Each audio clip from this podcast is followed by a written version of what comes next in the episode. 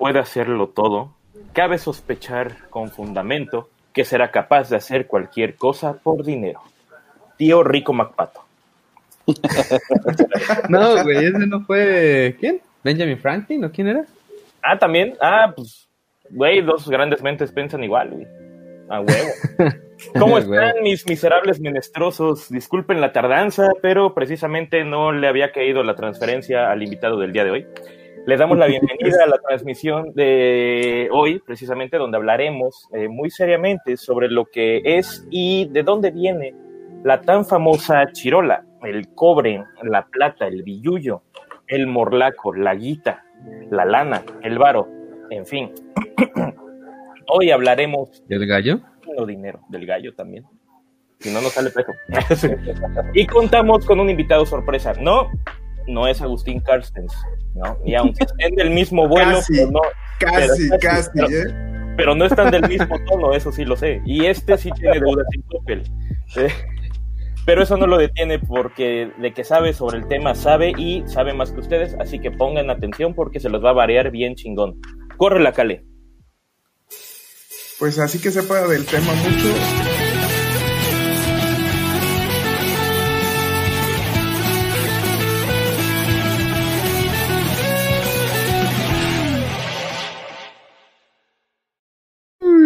Ay, cómo me gusta ese intro. Nosotros somos Incorrecto Podcast. Ah, de veras. Oye, está chido su intro, ¿eh? Gracias. Se ve que Gracias, le, gracias, ahí se lo que- aventó, que le eh. metieron, ¿eh? Le metieron paro. Sí, sí, la neta sí. Y bueno, ya que. Gallo hoy no pudo venir porque el viernes al parecer le dieron una madriza dentro de una combi, nos quedamos con los dos principales más ricos de su colonia y directamente en vivo desde las afueras de Fort Knox, el bar, no la alcancía gigantesca esa. Los dejo ahorita con René ALB y Cale Alcázar. ¿Qué pedo, banda? Yo soy René LB. Ya saben que me encuentran en todos lados como arroba esdogopus. Y nada, un abrazo, saludos. Cale. Pues yo, Cale Alcázar, así me encuentran en todos lados, este, eh, Twitter, Facebook, Instagram, Telegram, en todos lados, arroba Cale Alcázar. A huevo, buenas noches México y buenos días Nueva York, Londres, Tokio y Silicon Valley. Bienvenidos a este rinconcito cómico mágico musical, Los Incorrectos. Eh, yo soy su amigo, médico y corredor de bolsa con tostitos dentro, obviamente, Beto Tapia. y me encuentran en todas las redes sociales como arroba touchdance, ya sea en Twitter, Instagram, Facebook, Swagbooks, FinTonic, Mercado Pago y PayPal. Y en el programa de hoy nos acompaña un grande de la economía, tan grande que compite con Carstens, precisamente, cuando se echan sus topes, claro está, y que es fácilmente comparable con aquellos grandes economistas, conocedores y magnates, porque de nada sirve saber de dinero si no eres rico, ¿verdad? Y como lo son Felipistos, Calderón y Salinas, ustedes elijan cuál Salinas. Bueno, basta de cromarle el rifle. Hoy tenemos a nuestro invitado. Ahí, ¿dónde está? Acá, acá estoy presente. Nuestro invitado Jorge Granier. Bienvenido. Gracias, muchas gracias. Un gusto ¿Qué estar aquí. Jorgito? Así, experto, experto, así tipo Carl Stearns, yo creo que un poquito más. No, no es cierto. No, no es cierto. ¿Y ¿Se imaginan? No estaría viviendo en una casa de interés social. Ah, ¿por qué no? Es por gusto, primo, es por gusto. Puede ser una de tantas. No nos digas. No, es para vivir la experiencia de humildad. A huevo, a huevo, yo, es que ese güey le hizo como yo un día quisiera ser También, y pobre, no por más a eso ver es el qué color. Estoy haciendo la, De la máxima experiencia. Porque ser pobre todos los días está bien culero. Espérenme que Ándale, güey. bueno, antes de iniciar, yo me voy despidiendo, ya que el programa, bueno, es respecto al dinero. Acabo de acordarme precisamente que mañana trabajo y es en donde de verdad me pagan, no como aquí. Y bueno, recuerden, no olviden darle like y compartir este video. Sí, de una vez. Y así como también eh, a Incorrecto, bueno, se pueden entrar a Incorrecto Podcast MX en todas nuestras páginas, eh, matrices, obviamente Facebook y Twitter. Eh, René, luego les recuerdas, por favor, eh, a nuestros pat eh, de nuestro Patreon, sobre todo para que nos empiecen a mantener un poquito. Y, patos, neta, no aburran a la audiencia, compórtense a la altura, por favor. ¿vale?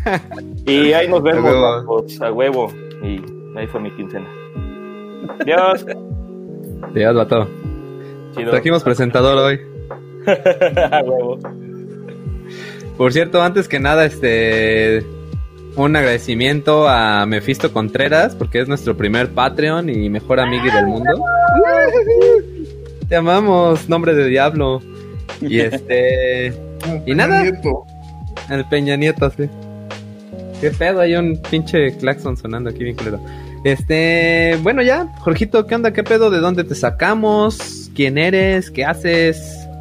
¿Qué caricatura te gusta? ¿Qué colonia pobre te gusta más? Cuéntanos.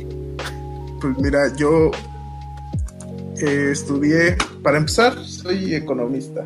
Por eso es que me contactaron para, para hablar un poquito del tema que vamos a tratar, el de dinero. Yo conozco a René, bueno, no, no lo conozco tanto. No tanto. Pero pues somos primos, primos lejanos. Ándale un poco. Vivo en Ecatepec, donde no se conoce el dinero, pero se habla mucho de él. y este, pues actualmente trabajo en la Secretaría de Economía. No es cierto, ¿verdad? Estaría bien de huevos. Trabajo en Secretaría de Salud. Ver, si trabajas en Secretaría de Economía tendrías que pagar tu computadora, papá. es prestada. De hecho, es prestada. Ah, muy bien. Pero bueno, ¿alguna eh, red social donde te puedan encontrar? En ninguna. No les voy a pasar mis redes sociales, son exclusivas. Ah, pero me ah, tendrán que pagar por ello. No, no me llegaron al precio para empezar. Por eso estuvimos ahí, este. ¿Cómo se llama? Así como en la puja. Así como estoy en, en el streaming, como Jorge pueden encontrarme. Es Jorge Graniel en Facebook. Twitter no tengo, desde hace muchos años lo cerré. Por unas cuestiones, este. La verdad ya aburre Twitter en estos días. Ya es más troleo que otra cosa. Se extraña esos años del 2010 en Twitter. Pero bueno, y en Instagram, este, igual como Jorgeis GM, me pueden encontrar. Subo un chingo de comida. Y, a veces de los ensayos que tenemos con una banda que, que estamos armando unos amigos y yo. Pero pues fuera de eso, no me van a encontrar en ninguna otras redes sociales. Ándale, justo así. En Instagram. Y ya. Pues bueno, me invitaron para hablar de un tema bastante interesante, complejo, pero también bien sencillo al mismo tiempo y que la gente luego entiende de una forma muy distorsionada. Que lo que es el dinero, ¿no? A huevo. Yo diría que empezáramos con una, cada quien que diera una definición pedorra de lo que es el dinero y ya de ahí partimos, ¿no? A huevo. Va, me parece. ¿Qué Empiezo yo porque la mía es la más pedorra. Yo diría que el dinero es un constructo social que pues realmente no es algo tangible. o sea, puedes tocar las monedas y los billetes, ¿no? Pero, pero la idea del dinero, o sea, es algo que para todos tiene un valor y el asunto es que vivimos en una sociedad que lo acepta, ¿no? Y tenemos que vivir con ello. Entonces, pues yo diría que... No sé. Qué cabrón, si eres el Tu definición bien pedorra que sacaste de alguna página de economía, porque más o menos le atinaste a, a la definición. No está tan errónea. Yo diría, ahorita antes de que Jorge nos, nos pendeje y nos corrija a los dos y nos ilumine, este, nada más que más bien el dinero es la representación del acuerdo, que sería el valor, ¿no? Entonces, este, o sea, el dinero es como la, representación física de, un acuerdo entre personas que es eh, darle valor a ese, a ese dinero, ¿no? Son como, pues, cheques. Y ya, es todo lo que tengo. Ahora sí, ilumina. Parece que sí hicieron su tarea ustedes dos, ¿eh? Y lo buscaron en el mismo lugar, ¿o qué? A huevo, ¿A huevo? Wikipedia. Sí, pues de dónde más, yo también lo saqué de ahí. O sea, lo de la carrera de economía no, es puro choro, ¿eh? Ahí sacó la licenciatura, güey. La pasé de noche. Pero sí, efectivamente, el dinero en sí es algo que no existe sea, el dinero es el valor que le estamos dando a las cosas o a las mercancías como tal. Un billete, si tú ves un billete de 20 pesos, ¿qué es? Un cacho de papel. Bueno, plástico. son pues, de plástico, de papel. Antes eran de papel, ahora ya son de un polímero. Ay, güey. Entonces, ¿quién te dice que ese, ese billete vale tantas cosas? ¿O qué es lo que qué es lo que le da el valor a ese billete? Pues realmente, como ustedes lo mencionan, la construcción social. Así es. A lo largo de los años se ha ido transformando ese concepto de lo que es dinero, de lo que es una mercancía, de lo que es una transacción. Entonces eso se remonta desde hace muchísimos años. Creo que más o menos empieza en el siglo XV. Ah, estamos sí. hablando de seis siglos, 600 años más o menos, donde empezamos a construir una idea de lo que es un, una mercancía general para comprar más mercancías. Porque el dinero sigue siendo eso, una mercancía con un valor... in- Ajá. No, no, eh, digo que habría que aclarar, o sea, que ese es como el, el, el dinero moderno donde eh, no tienes el, el valor real de la mercancía en mano, ¿no? Porque antes de los billetes, eh, pues sí, se usaban monedas de oro, monedas de plata u otro tipo de, de valores que sí valían lo que era, ¿no? O sea, la, la, la moneda de oro vale porque tienes el, el bien en sí, que era, que era el, el peso del metal, ¿no? Y este... Y bueno, antes de entrar a, a la era de los metales, que es a partir del siglo XV, también estaba lo que era el cacao aquí en Latinoamérica. Saco, a ver, cuéntanos más.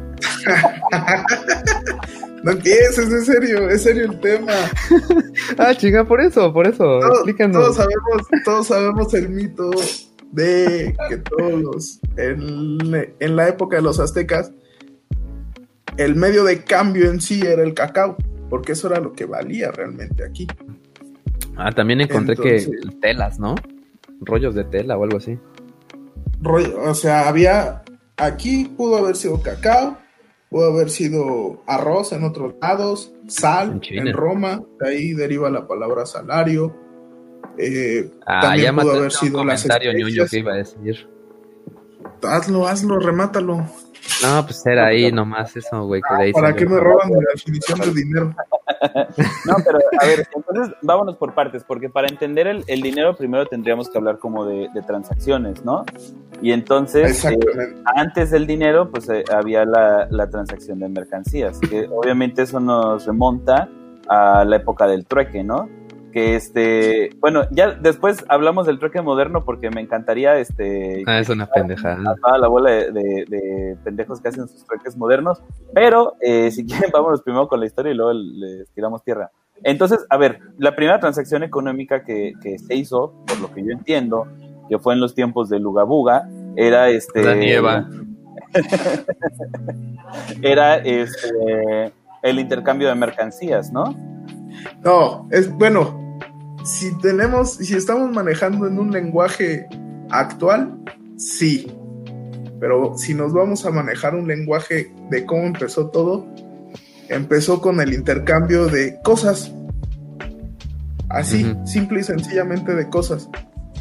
Yo a lo mejor tenía una manzana que tú necesitabas en ese momento y tú tenías un cacho de piel que yo necesitaba en ese momento, lo intercambiábamos, hacíamos un trueque, o a lo mejor tenías un sobrante de manzanas o yo tenía un sobrante de piel y podíamos intercambiar esos sobrantes para beneficio de unos y de otros. Así es. Pero, Una, una cosa, a ver, el- termina. pero realmente no cumplíamos con el intercambio de valor, porque para ti una manzana eh, posiblemente no valía lo mismo que tu cacho de piel, o viceversa, ¿no? Exactamente. Ahí tenías que inventarte un. Ahora sí que un tipo de cambio, ¿no? Exactamente, entonces, digamos que ¿cuántos productos hay en la vida o cuántas cuántos objetos hay en esta vida? Ponte tipuchal. Ese, ese fue creo que el, el mayor problema, ¿no? Porque pon tú que al inicio de los tiempos ahí en el libro del Génesis, pues las, las este, aldeas pues tal vez eran pequeñas y tal vez no había como mucho que necesitar o mucho que compartir, ¿no? Pero conforme fue creciendo la sociedad, pues ahí se fue este complejizando el problema. Exactamente, por... Ajá, adelante.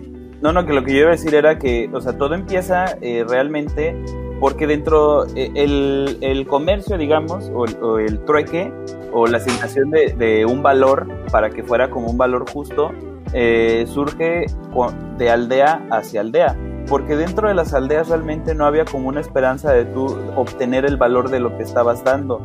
No era, no era como dar y recibir, sino era más bien, pues, ¿sabes qué? Este, yo hago. Era como hacer un podcast. claro, sin esperar recibir ni madres. no, o sea, era, era como que, pues, si el René hace pinches, este, taparrabos bien chingones, pues, ¿qué haces, no? Y al rato yo digo, ay, no mames, compadre, qué chingón está su taparrabos, ¿no? Ah, te hace falta, pues ten. Y ya. No te imaginas lo que hay abajo. Y entonces, un trozón y, de oro. Y, y, al rato, pues resulta que yo este, recolectaba pinches este, nueces, ¿no? Y el René decía, ah, no mames, me hace falta una nuececilla, ¿no? Pues toma, o sea, pero no había como una esperanza de, de intercambiar valores, sino simplemente como. No, es o que sea, no había sí idea de propiedad. Sí existía esa esperanza de tener valores, pero volvemos a lo mismo. Si tú querías intercambiar un, una playera, ¿cuántas nueces valía tu playera? Pero es que a lo que yo voy es que eso es más bien era ya para fuera de la aldea. Entonces decías, ah, no, me tienes que dar lo mismo que yo te estoy dando, güey. No, es que ahí ya dentro lo, aldea, lo que ¿no? están, lo que estás, lo que están, no, no comentaron que, que sucedió en el momento en el que un objeto se convierte a un objeto procesado como un taparrabos o una playera, es que ahí ya le estás agregando trabajo. Ah, te me estás Y adelantando esto tres tiene un valor agregado. Te me estás adelantando Es mucho. que yo siempre fui adelantado a mi tiempo, carnal. Bueno, resumiendo realmente, el origen del dinero empieza en una transacción de cosas, así de sencillo. Yo necesito comida y tú, y tú tienes algo que yo necesito y yo tengo algo que tú necesitas. Lo vamos a intercambiar y nuestras necesidades van a estar cubiertas al 100%. Para Ah, ti vale lo mismo en ese momento mi objeto que para mí vale lo mismo en ese momento tu objeto. Digamos que lo saldamos, lo intercambiamos y ya, se acabó empiezas a desarrollar más cosas, más objetos, más este. eh, empiezas a domesticar, por ejemplo, los animales y ya tienes algo que se llama carne. Pero una familia no se puede comer una carne, una res completa sin como que se eche a perder. Ah, como Bueno, chingados, ¿no? sin que se- sin echara a perder en ese, en ese, en esa época, ¿no? Entonces, Bueno, sí. ¿qué era lo que hacía? Voy con mi excedente de carne, voy y veo quién necesita carne y que tenga algo que yo necesite en ese momento. Pero yo lo que Pero entiendo que ibas a, a decir, era- o sea, porque imagínate, si tú hicieras una pinche tabla de equivalencias entre todos los putos productos del mundo que existen, pues sería un, un pinche sistema, o sea, imagínate que es más decir, ah, es que un kilo de carne de res equivale a dos kilos de arroz, equivale a cinco pescados, y equivale a un de Exactamente. Y de hecho, equivale y de a medio hecho, no mames, ¿no? O sea, y de hecho así fue durante muchos años. La equivalencia se daba así. Y es donde empieza toda la escuela de economía, todo el pensamiento económico, donde empiezan a, a- a decir, oye, ¿sabes qué? Eh, no es posible esas equivalencias. Va a ser, va a ser algo inaudito querer comprar un pescado y me van a dar 50 manzanas, cuando yo no necesito 50 manzanas, solamente ocupo dos manzanas. Entonces el pensamiento, el pensamiento te fue llevando a que buscaras la forma de mm, conjuntar todos esos valores para que solamente el pescado con un valor igual a 50 manzanas, pero sin que te dieran 50 manzanas. Entonces ahí entra algo que se llama teoría del valor, este eh, valor de uso también, porque no es lo mismo el, el uso que tú le vas a dar a una manzana a- al que le vas a dar a un pescado, o no es el mismo uso el que le vas a dar a un par de zapatos que a un kilo de carne. A huevo. Entonces se empiezan a quitar esas equivalencias y es donde empieza lo que es el, el dinero como tal. Pero sí, muchos años estuvimos, estuvimos este hablando de... ¿Qué pasa si, por ejemplo, yo tengo algo que tú necesitas como cuero y tú tienes otra pendejada inútil y sin valor como una playera de la América? Pues también está ese pedo, ¿no? Yo no voy a querer lo que tú lo que tú tienes, pero pues igual y tú si quieres Exactamente, y, menos de la América. ¿Para qué chingados? Nadie es americanista de los que estamos conectados, ¿verdad? Obvio, no. De hecho, a ese güey ¿No? le gusta el fútbol ni al otro pendejo. Tú y yo somos azules. No. Sí, no. ¿Hay otro equipo? No, ¿verdad? y ahorita hay un Los chingo de dinero ahí. acaban de valer madre. Oye, bueno, a ver, pero bueno. Espérate, regrésate. O sea, estábamos en, en este momento en el cual las, las, cosas valían como por su, por su propia eh, utilidad, ¿no? O sea, por, Exacto. lo necesitas, tiene valor, no lo necesitas, no tiene valor, y con base en eso intercambiamos mercancía por mercancía, ¿no? Exactamente. ¿cuándo, empieza a aparecer que, que, el, o sea, las primeras ideas de, dinero, como hablabas del cacao, esto, o en qué momento traspasamos el valor a un intermediario, pues. Sí, a un, a un objeto, ¿no? Sin, sin valor, por así decirlo. Porque al fin y al cabo las monedas es algo que no tiene un valor. Pero es, una, es un tipo de cambio entre mercancías también. Se generó, se generó la necesidad de, de eso, de una moneda, de un papel que nos ayudara a quitar esa N cantidades de mercancías y convertirla solamente a una, que es una moneda, que se empezaron a acuñar, se empezó a hacer primero de oro, de plata, ah. por toda la... Aguanta, aguanta, aguanta, aguanta. Ya te me adelantaste ahora tú este un chingo de siglos. de años. Primero empezamos con, con el... ¿Qué es? El dinero mercancía, ¿no? Primero empezamos con el trueque. Ajá, exacto. De ahí pasaron al dinero mercancía, que empezaron a ser objetos que, que podías utilizar tal vez como adornos y que aparte no eran perecederos, como ya decíamos, o tardaban mucho en perecer, como el arroz en China, el este el las semillas de cacao acá y ya de ahí hubo unas conchitas que fueron muy famosas y duraron miles de años, que fueron las, las conchas kaori, ¿no?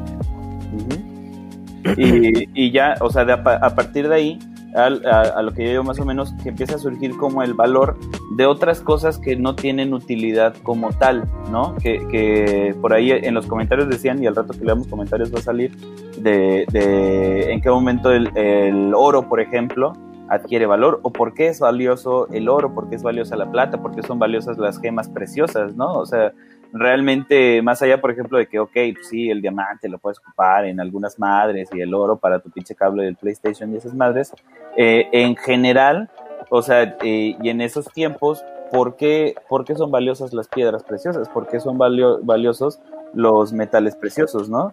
Y este, de ahorita nomás para, para, que me digan ustedes, pero entonces ya estaríamos entrando como una segunda etapa del dinero, donde ya no estoy intercambiando la mercancía como tal, pero el dinero sí vale lo que es físicamente, o sea, la, la, la moneda de oro, el, el pinche rubí o el diamante que tienes, vale por lo que es, no es representación de un valor como tal, ¿no? Pero a ver, un, eh, un dato cagado, aguanta, este que cuando los aztecas llegaron acá, digo, perdón, cuando los españoles llegaron aquí a, México, este, pues les empezaban a pedir oro, ¿no? o a quitarles el oro y los aztecas pues decían, pues qué cagado, o sea, sí usamos el oro para hacer ahí algunas joyas y pendejadas, pero pues qué pendejos son los españoles porque no se lo pueden comer y no les sirve para confeccionar nada, ¿no? Y no les sirve, es un metal blando y no les sirve para hacer herramientas.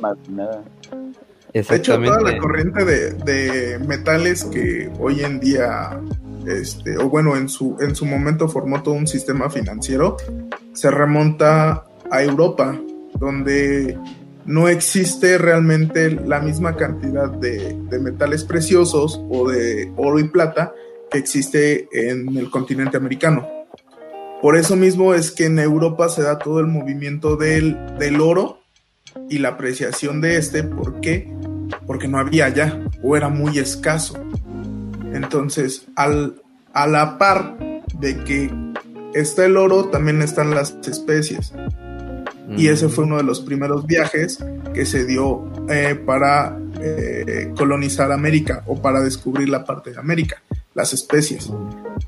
y que se toparon con, un, con unos territorios que, suaba, que, que es, eran ricos en minerales, en oro, en plata y en otros minerales, que en ese momento eran muy apreciados por toda la corriente de Europa, España, Inglaterra, Francia, que eran las potencias, eh, más o menos por el siglo XV o siglo XVI. Y España, al ser el conquistador de lo que hoy en día es México, eh, es quien encuentra la mayor cantidad de oro. Y se empieza a hacer de riqueza, de riqueza, de riqueza, de riqueza, de riqueza.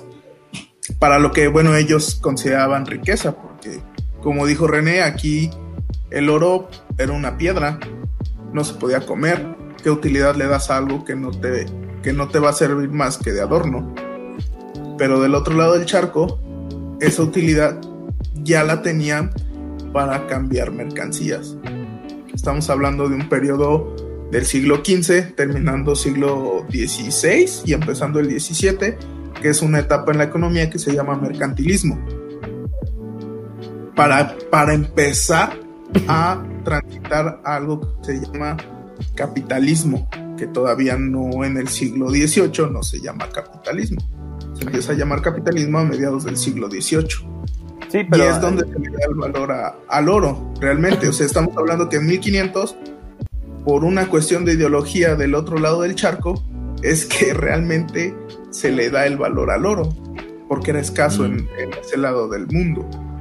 Y aquí. era como pues, difícil. Ahí en ese caso, perdón, era. Pues le están dando igual al valor al trabajo que cuesta conseguirlo, ¿no? Exactamente. Y a la. Y a la perdón, ahí nada más eso. O sea, cambia. cambia el valor de la escasez es distinto hoy que hace siglos. Porque en ese entonces era como, a ver, si tú asignas las semillas del cacao, las especies como valores, son bienes que tú puedes sembrar y puedes tener, en teoría, puedes tener más semillas, puedes tener más especias, puedes, ¿no?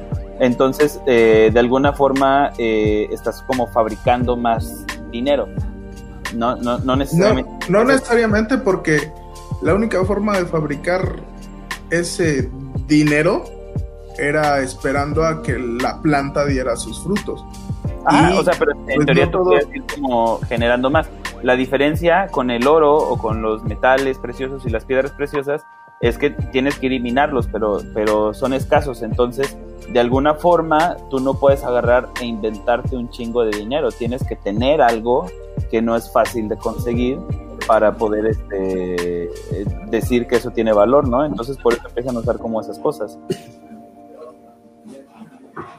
Mm, sí, tendrías que, bueno, actualmente pues ya no respalda nada el dinero más que la fe de la gente y la, la buena onda de los gobiernos, pero ya es un tema que se irá hablando más adelante.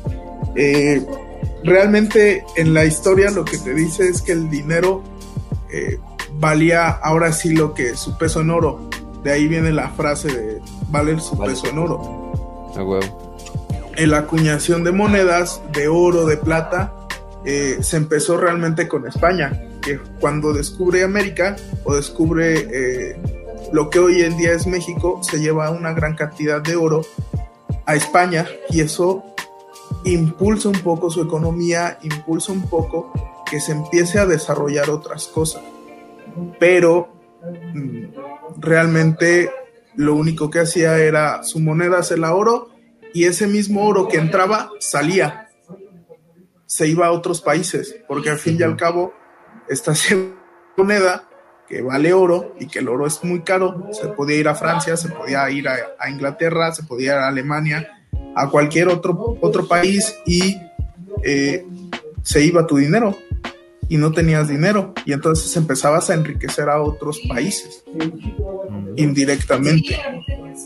A huevo. Pero, un punto eh, importante o interesante es que en esa época el dinero, o sea, aunque pudieran ser ya más o menos en forma de moneda, el, el metal, el oro, la plata, no, no contaban, este, no contaban cuánta, cuánta plata estabas dando en cantidades, más bien la pesaban, ¿no?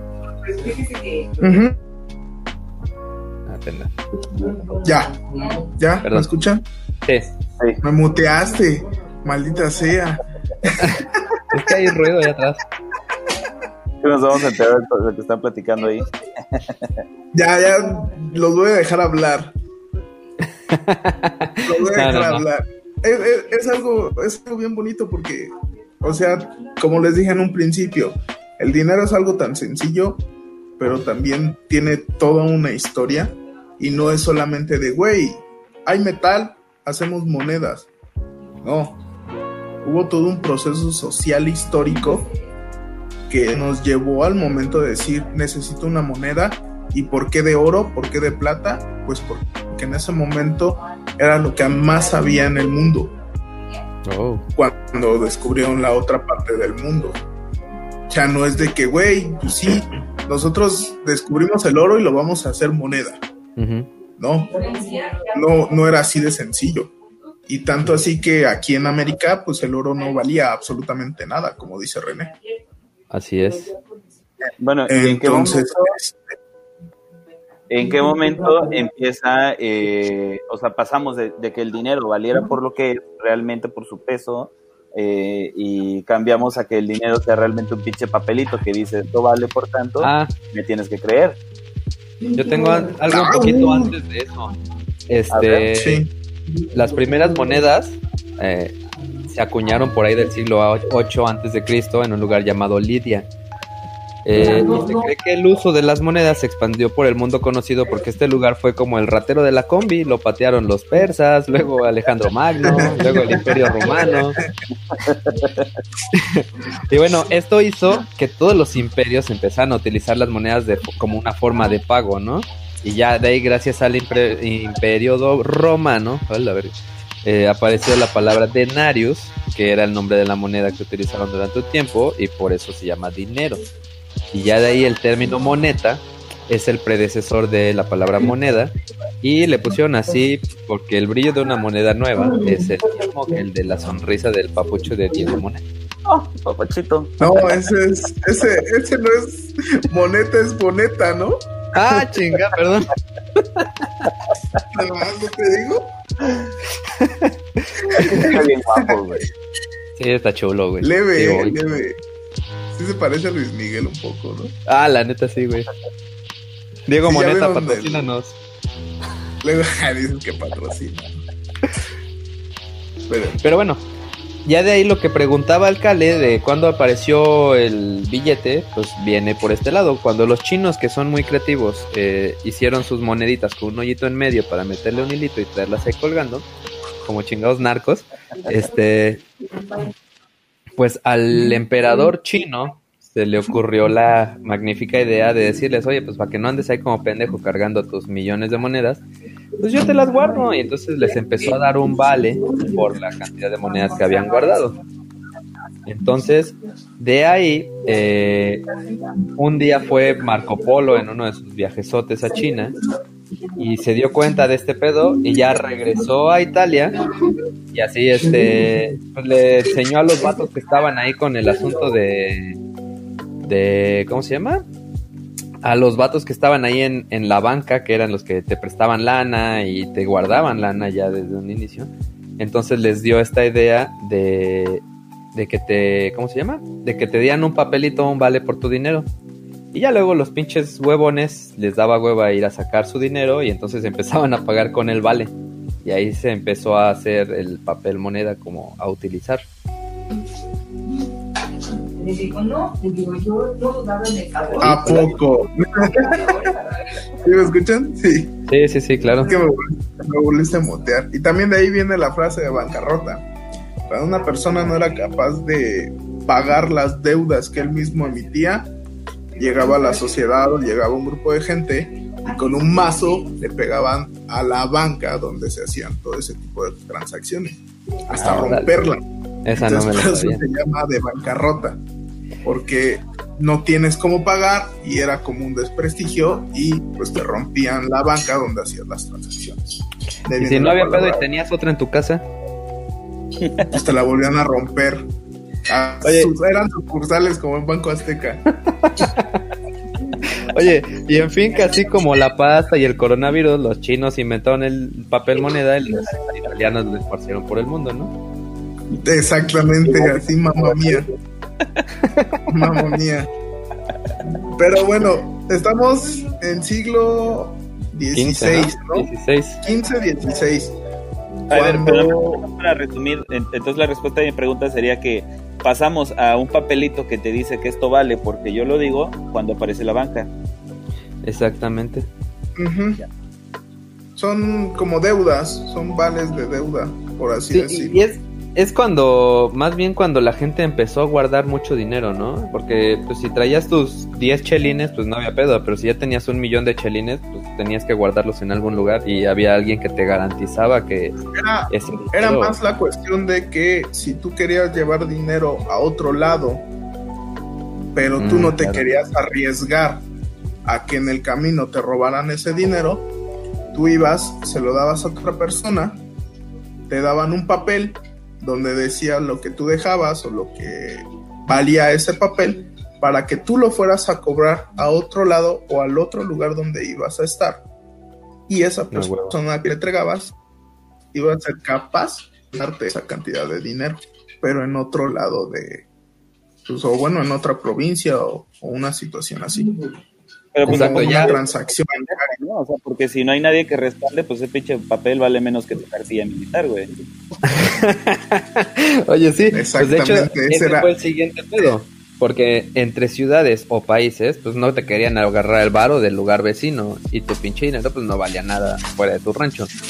Así que ya de ahí, en el siglo. XVII, nace el primer banco central en Ámsterdam y que fue quien se encargó de darle uh, un valor unificado al dinero en la región.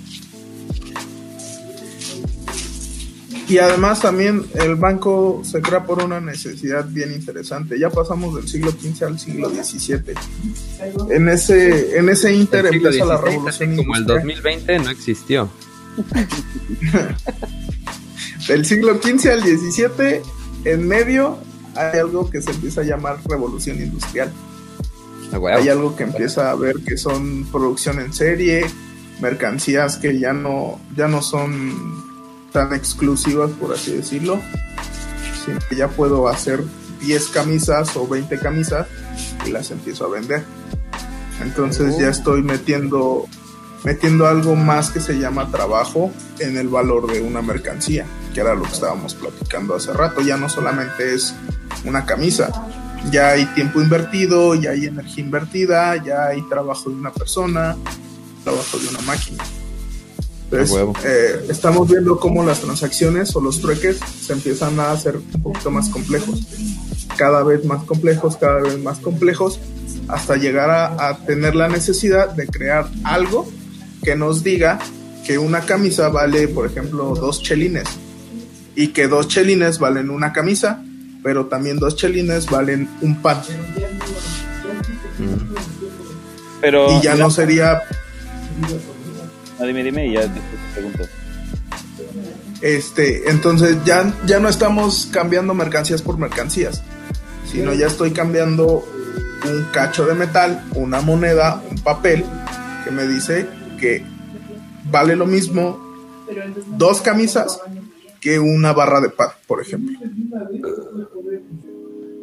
Ya, yo, yo lo, lo que preguntar e- era que realmente, o sea, la, la de idea del valor, como decía el René hace rato, viene mucho de las horas de trabajo, ¿no? O sea, se van acumulando las horas de trabajo que se necesitaron para conseguir el trigo, más las horas de trabajo que se necesitaron para este para molerlo y volverlo harina, más las horas de trabajo que se necesitaron para convertirlo en pan y, para llevarlos a tu mesa. Y entonces todas esas horas de trabajo son lo que van acumulando valor para que el pan eh, valga lo que valga, lo que vale, ¿no?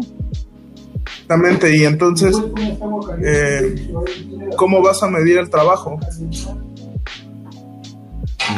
¿Cómo lo mides?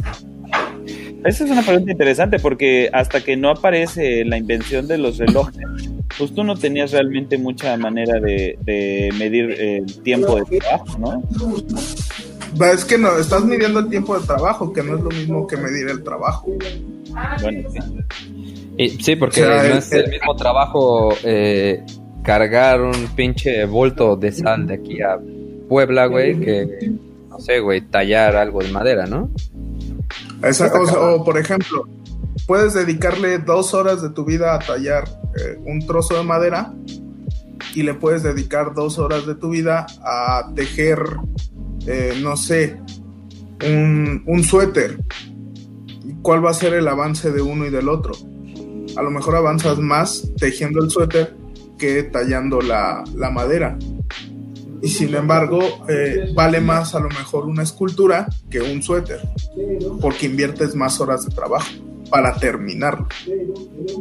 Entonces ya le estamos dando forma a lo que es el dinero y para qué sirve el dinero.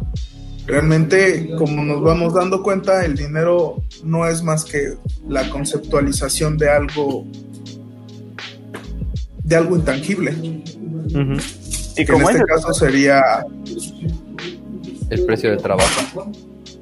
o sea, exactamente. es como que llegó Don Vergas y dijo esto vale esto y todo el mundo dijo sí. Y ya a chingar a su madre, ¿no? No sé por qué. Pero digo, no- Pues no- no fue, no fue como que Don Vergas, ¿no? Pero sí fue que, mm, no sé, ha- han, han leído cómo se, se conceptualiza un, un paradigma. Mm, sí, pero cuéntanoslo tú. Sí, La pero- conceptualización es así de, sí, pero, pero no me acuerdo, dice. Sí, pero seguro tú lo tienes más fresco, cuéntanoslo. El paradigma se empieza a, conce- a conceptualizar dando una solución a algún problema. En este caso era el intercambio de mercancías. eh, y tiene, uno, tiene que tener eh, aceptación entre todos. Un ejemplo, la gravedad, ¿por qué existe? ¿O por qué llamamos gravedad a la gravedad? ¿Solamente porque a un güey se le ocurrió decir que era la gravedad? ¿Que no? o porque, o porque realmente todos eh, nos creímos el cuento de lo que es la gravedad. Es exactamente lo mismo con el dinero. Nos Ya creímos el... Jorge, la realidad no existe, vámonos a volar. Es, es- es otra conceptualización porque el cielo es azul. Porque le pusimos ese nombre, ¿no? El cielo no es azul, ¿estamos de acuerdo? Pues sí. El cielo no tiene, no tiene color, es el reflejo de toda, de todo, de todo el océano que hay en la Tierra. Y sin embargo nos creemos esa mentira de que el cielo es azul. Es que creo que sí, el, el grandes concentraciones de oxígeno llegan a tener alguna ligera tonalidad azul también, ¿eh? Pero además a veces es de otro- de otros colores, ¿no? Los atardeceres es naranja y la chingada. O sea, Exactamente. roja, violeta, lila, santa madre. Y este, cuenta el chiste. Oye, en Beirut era de otro color. Si es negro es porque al chile No, no es cierto. ya no ves. Estuvo bueno. Un abrazo si alguien de Beirut nos está escuchando. Pues Este, Entonces, el dinero es dinero porque nosotros así Aprende queremos que sea.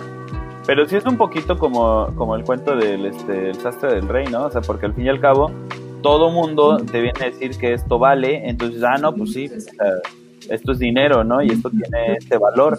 Pero al, al fin y al cabo, eh, es una cosa interesante, ahorita que hablas de los paradigmas, eh, justamente eh, yo esta- estaba pensando como eh, cuando en las, en las iteraciones del paradigma, conforme lo vamos viendo y lo vamos, este, digamos, adaptando a las nuevas condiciones para que el paradigma pueda seguir funcionando, casi siempre nos enfocamos en el cómo y entonces vamos adaptando el cómo y el cómo y el cómo y en, en todas esas este, reiteraciones se nos olvida eh, el por qué, ¿no? Entonces llega un punto, como decía Jorge, en el cual eh, ya ni siquiera nos acordamos, en este caso, por ejemplo, para qué existe el dinero, ¿no? Solo nos acordamos que existe y cómo, y cómo se debe de adaptar a las nuevas este, eh, condiciones. Entonces ya empezamos con el dinero electrónico y, el, y la chingada. Este, no sé, vamos a hablar de criptomonedas, ¿no? Pero, o sea, pero vamos generando como, como idea, eh, modificando el cómo, pero se nos pierde en el camino totalmente el por qué y el para qué, ¿no? Entonces, nada más el dinero aún existe y que va a seguir existiendo. Entonces, sí, güey, pero ¿de dónde viene? ¿Para qué sirve? ¿Podemos hacer cosas sin dinero, no? Eso, o sea, es, digo, eso ya lo vamos a platicar en el segundo bloque, pero sí me llama la atención eso, o sea, cómo eh, se nos va olvidando eh, de dónde vienen las cosas o para qué son, ¿no? De hecho, eso que, que mencionas, eh, hay un libro bastante interesante que se llama, eh, creo que es El Shock del Tiempo, eh, que habla de cómo los cambios actualmente son tan rápidos que no nos da el tiempo suficiente para digerir y entender los cambios que estamos eh, viviendo. Huevo. Fue por el acordeón. Sí, ya, ya lo corrieron, ¿no? Entonces, eso, A huevo. eh, eso, que, eso que mencionas de que no sabemos cómo, para qué y de dónde viene, eh, es por la, eh, la velocidad a la que vivimos hoy en día. Porque si te das cuenta, eh, estamos hablando del siglo, de inicios de la historia del ser humano, de ahí nos pasamos al siglo XV, siglo XVI, estamos hablando de 17 años, de 17 siglos, perdón. O sea, son un chingo de un chingo de años para llegar a lo que hoy en día conocemos como es el dinero. Ahora, No, eh, y, y sin embargo, en menos de 10 años ya estamos creando algo que se llaman criptomonedas y nos estamos tratando de olvidar de lo que es el dinero como lo conocemos hoy en día. Aguanten, llegar- adelante. No, No, no, no. no, pero eh, es un tema, es un Sí. tema bien interesante la criptomoneda y da para otro podcast. Sí, de hecho Pero- vamos a hacer un podcast de, cripto- de criptomonedas más adelante. Ahí te vamos a invitar. Pero este, pero bueno. eh, es eso, la velocidad en la que hemos vivido los cambios actualmente es, es la razón por la que, o puede ser una de las razones por las cuales eh, no comprendemos o no alcanzamos a analizar realmente la realidad que vivimos hoy en día.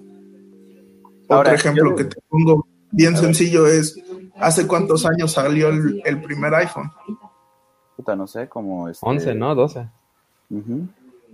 ¿Y cuántos iPhones llevan? 11. En menos de un año me introducen en el mercado un teléfono nuevo. Sí, Y solamente sí. estamos hablando de una sola marca. No estamos hablando de Samsung, no estamos hablando de Huawei, no estamos hablando de infinidad de, de empresas que existen hoy en día de telefonía. Pero bueno, nos desviamos mucho del tema.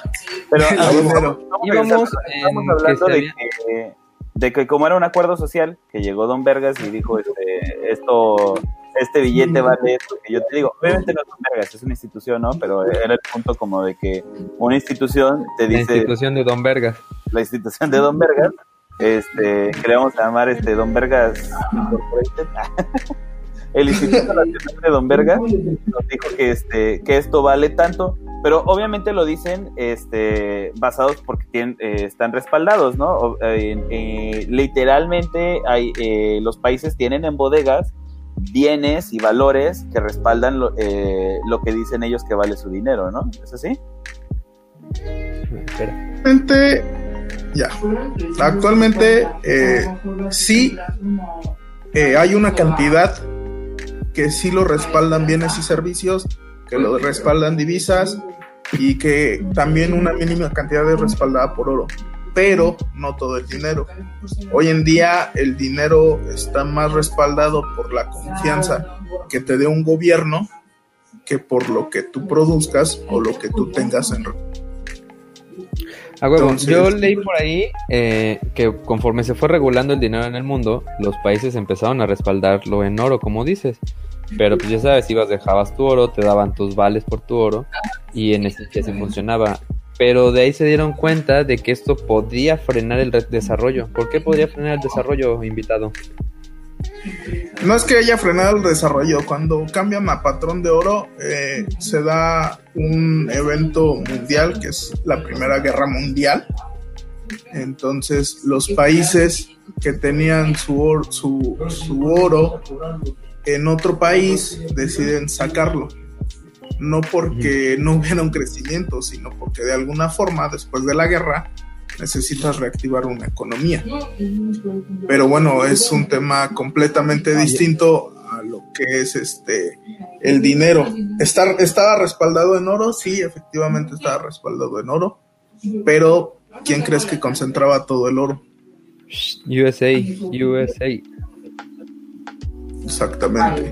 Y, Y, ya al fin y al cabo, Ajá, perdón, Ajá. que ahí eh, todo el mundo empezó a depender del dólar, ¿no? Porque pues ya todo el oro lo tenía Estados Unidos. pues no era depender del dólar, sino que por la misma situación que se vivía en el mundo, eh, Estados Unidos, pues nada tonto, eh, hizo un, un acuerdo entre los países donde él iba a respetar el valor del oro, creo que eran 35 dólares, y este podías hacer la transacción en dólar.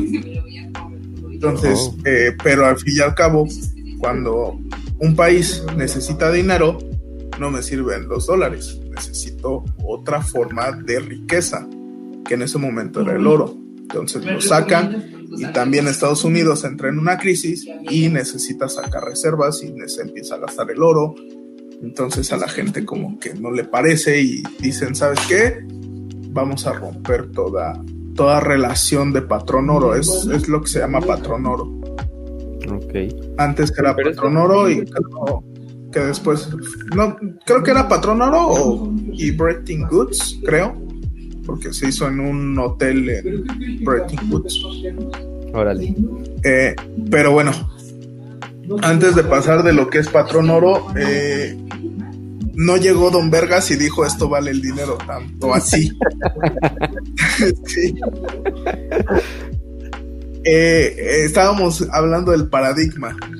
El paradigma para que algo sea real, uno tiene que dar una solución, dos tiene que cumplir con ciertas características para que sea considerado algo real. Eh, y en este caso el dinero tiene varias funciones. No sé si las conozcan.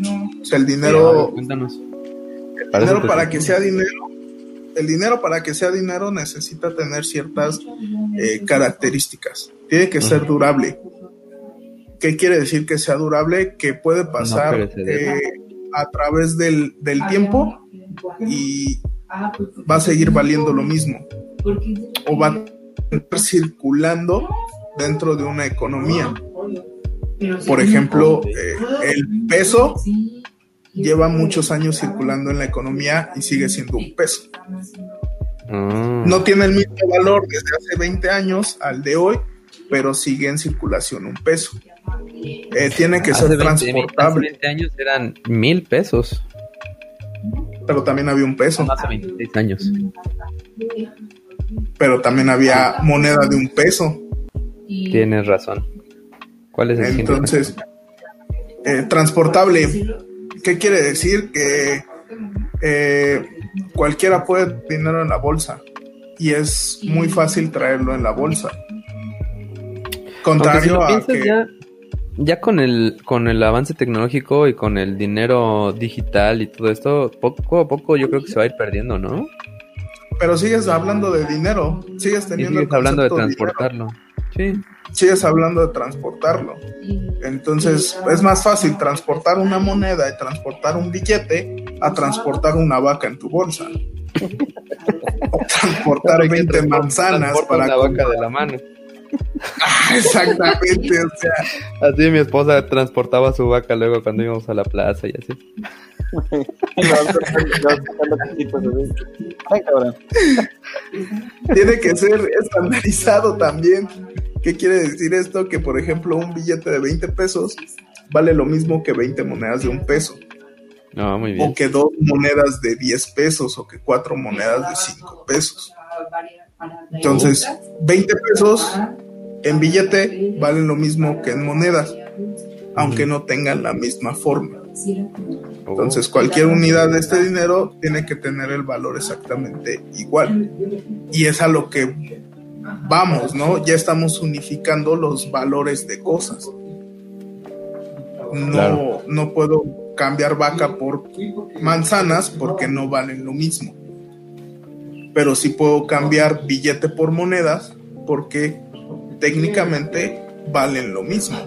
Un billete de 20 vale lo mismo que 20 monedas de peso o que dos monedas de 10 o que 5 de o 4 de 5 pesos, ¿vale? Cinco Eh, de cuatro la pesos. emisión la emisión del dinero está controlada que 4 pesos este el dinero tiene que ser con una emisión controlada ¿para qué? para que este mantenga su valor y que no detenga la economía. A huevo es lo que, lo que Eh, pasaba en Venezuela, que de pronto el pinche Maduro dijo, ah, oigan, ¿qué creen? Vamos a tener más dinero, vamos a imprimir quién sabe cuántos miles de millones de pesos bolívares, no sé, bolívares, eso. y se puede hacer pero Me estás diciendo que Julio César Chávez Jr. no tenía razón. Me estás diciendo que Julio César Chávez Jr. no sabe de economía. imprimir un chingo de dinero A huevo. Dos, tiene, eh, perdón, eh, tiene que ser aceptado y reconocido. Tú vas a reconocer, un decir, un billete de una comunidad rural que nunca has visto en tu vida para que te paguen algo. Sin embargo, si tú, si te- a ti te enseñan un billete de hace tres años de 200 pesos, ¿vale lo mismo? O bueno, tú lo reconoces como un billete de 200 pesos. Sí, a huevo. Es fácil de reconocer, es fácil de reconocer los billetes, el dinero y afortunadamente el dinero de cada país. Todos conocemos un dólar, o todos conocemos un euro, todos conocemos un peso, un A, men- a quetzal. menos que seas México y hagas el billete de 20 y el de 1000 del mismo color, pendejo. Ah, sí. ¿Te imaginas? Dar de propina mil en vez de 20. Por andar de pichicato, ¿no? Acá quieres, quieres pagar la cena y ra. Es el de Súper. 20 varos. En el pinche table. No Entonces- mames, le puse el de mil. Era el Benito feo, no el Benito guapo. Oye, Y pero ahora- ya acercándonos un poco hacia acá, eh, por ahí del 71, ya dentro del neoliberalismo, este, los gringos empezaron a decidir, o más bien decidieron ya dejar de depender completamente del oro y pensaron que sería mejor que el mercado fuera quien decidiera el valor del dólar, ¿no? Por lo que las leyes de oferta y demanda hicieron lo suyo. Y como seguramente no lo vamos a entender bien los podcast escuchas, pues igual nos lo vas a explicar qué es la oferta y la demanda. ¿Qué es la oferta y la demanda? Sí. ¿Cómo funciona? La demanda. Ah, ¿cómo funciona la oferta y la demanda? En el mercado de dinero. Así es. Verga, no entré a esa clase.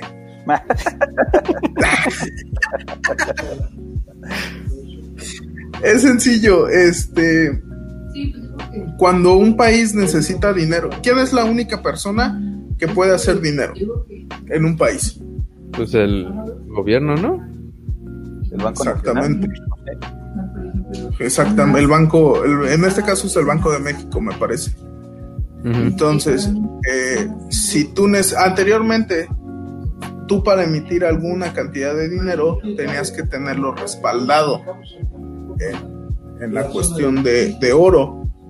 Hoy en día eh, no es tan necesario para, para impre- impresión de dinero, pero también una cantidad excesiva de dinero en una economía, que es una cantidad excesiva, lo que va a generar es acaparamiento de este mismo dinero y que el dinero se vaya devaluando a través del tiempo. O sea que mientras más Por el- dinero hay, menos vale. Exactamente. Mientras más dinero hay, menos vale tu dinero. Empieza un proceso inflacionario. No, Entonces tu dinero se empieza a, a devaluar o a depreciar dependiendo del tipo de, de economía que manejes. Este, ya sea de tasa de interés fija o tasa de interés variable, es como se determina si es depreciación o eh, devaluación. Ujú. A ver, di- digo, en, en términos para que yo que estoy bien pendejo entienda. Digo, ya, ya sé que no es tan sencillo como eso, pero vamos a suponer que es como decir, yo tengo esta cantidad de riqueza, ¿no? Yo tengo estos, este, eh, 100 kilos de, de pinche maíz, cabrón. Y entonces yo decido repartir esa riqueza en 100 boletitos. Y entonces cada, cada uno de esos boletitos vale un centésimo de, de mi riqueza. Un Pero- centésimo de avión. Un centésimo de avión. Pero si yo dividiera, en vez de hacer 100 boletitos, hicieran 1000 boletitos, cada uno de esos boletitos vale una milésima parte de, de avión. Y si hiciera un pinche millón, entonces, o sea, y entonces cada vez el boletito va valiendo menos. Entiendo que más o menos es, es, es así explicado para pendejos, pues. Pues sí, porque Sí, al final de cuentas. Perdón, vas. No, no, no, no, no. Ok, al final de cuentas, este. Pues el dinero no. Digo, perdón, el país no deja de tener esa cantidad de dinero ¿No? ante No. los demás países. Si yo quiero tener 300 billones de pesos en circulación, los puedo tener. No hay ningún Pues sí, pero. problema. Pero. Para que, digamos que yo puedo tener esos 300 millones de pesos en circulación, pero otros países no me los van a reconocer. No, tienes que tenerlo eh, Respaldado, ¿no? respaldado hoy en día en activos dentro de una economía.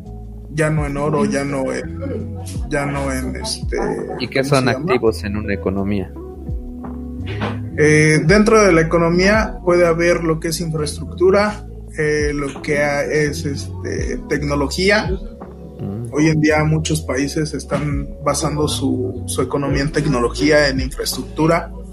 Entonces, los más desarrollados técnicamente son los países más ricos.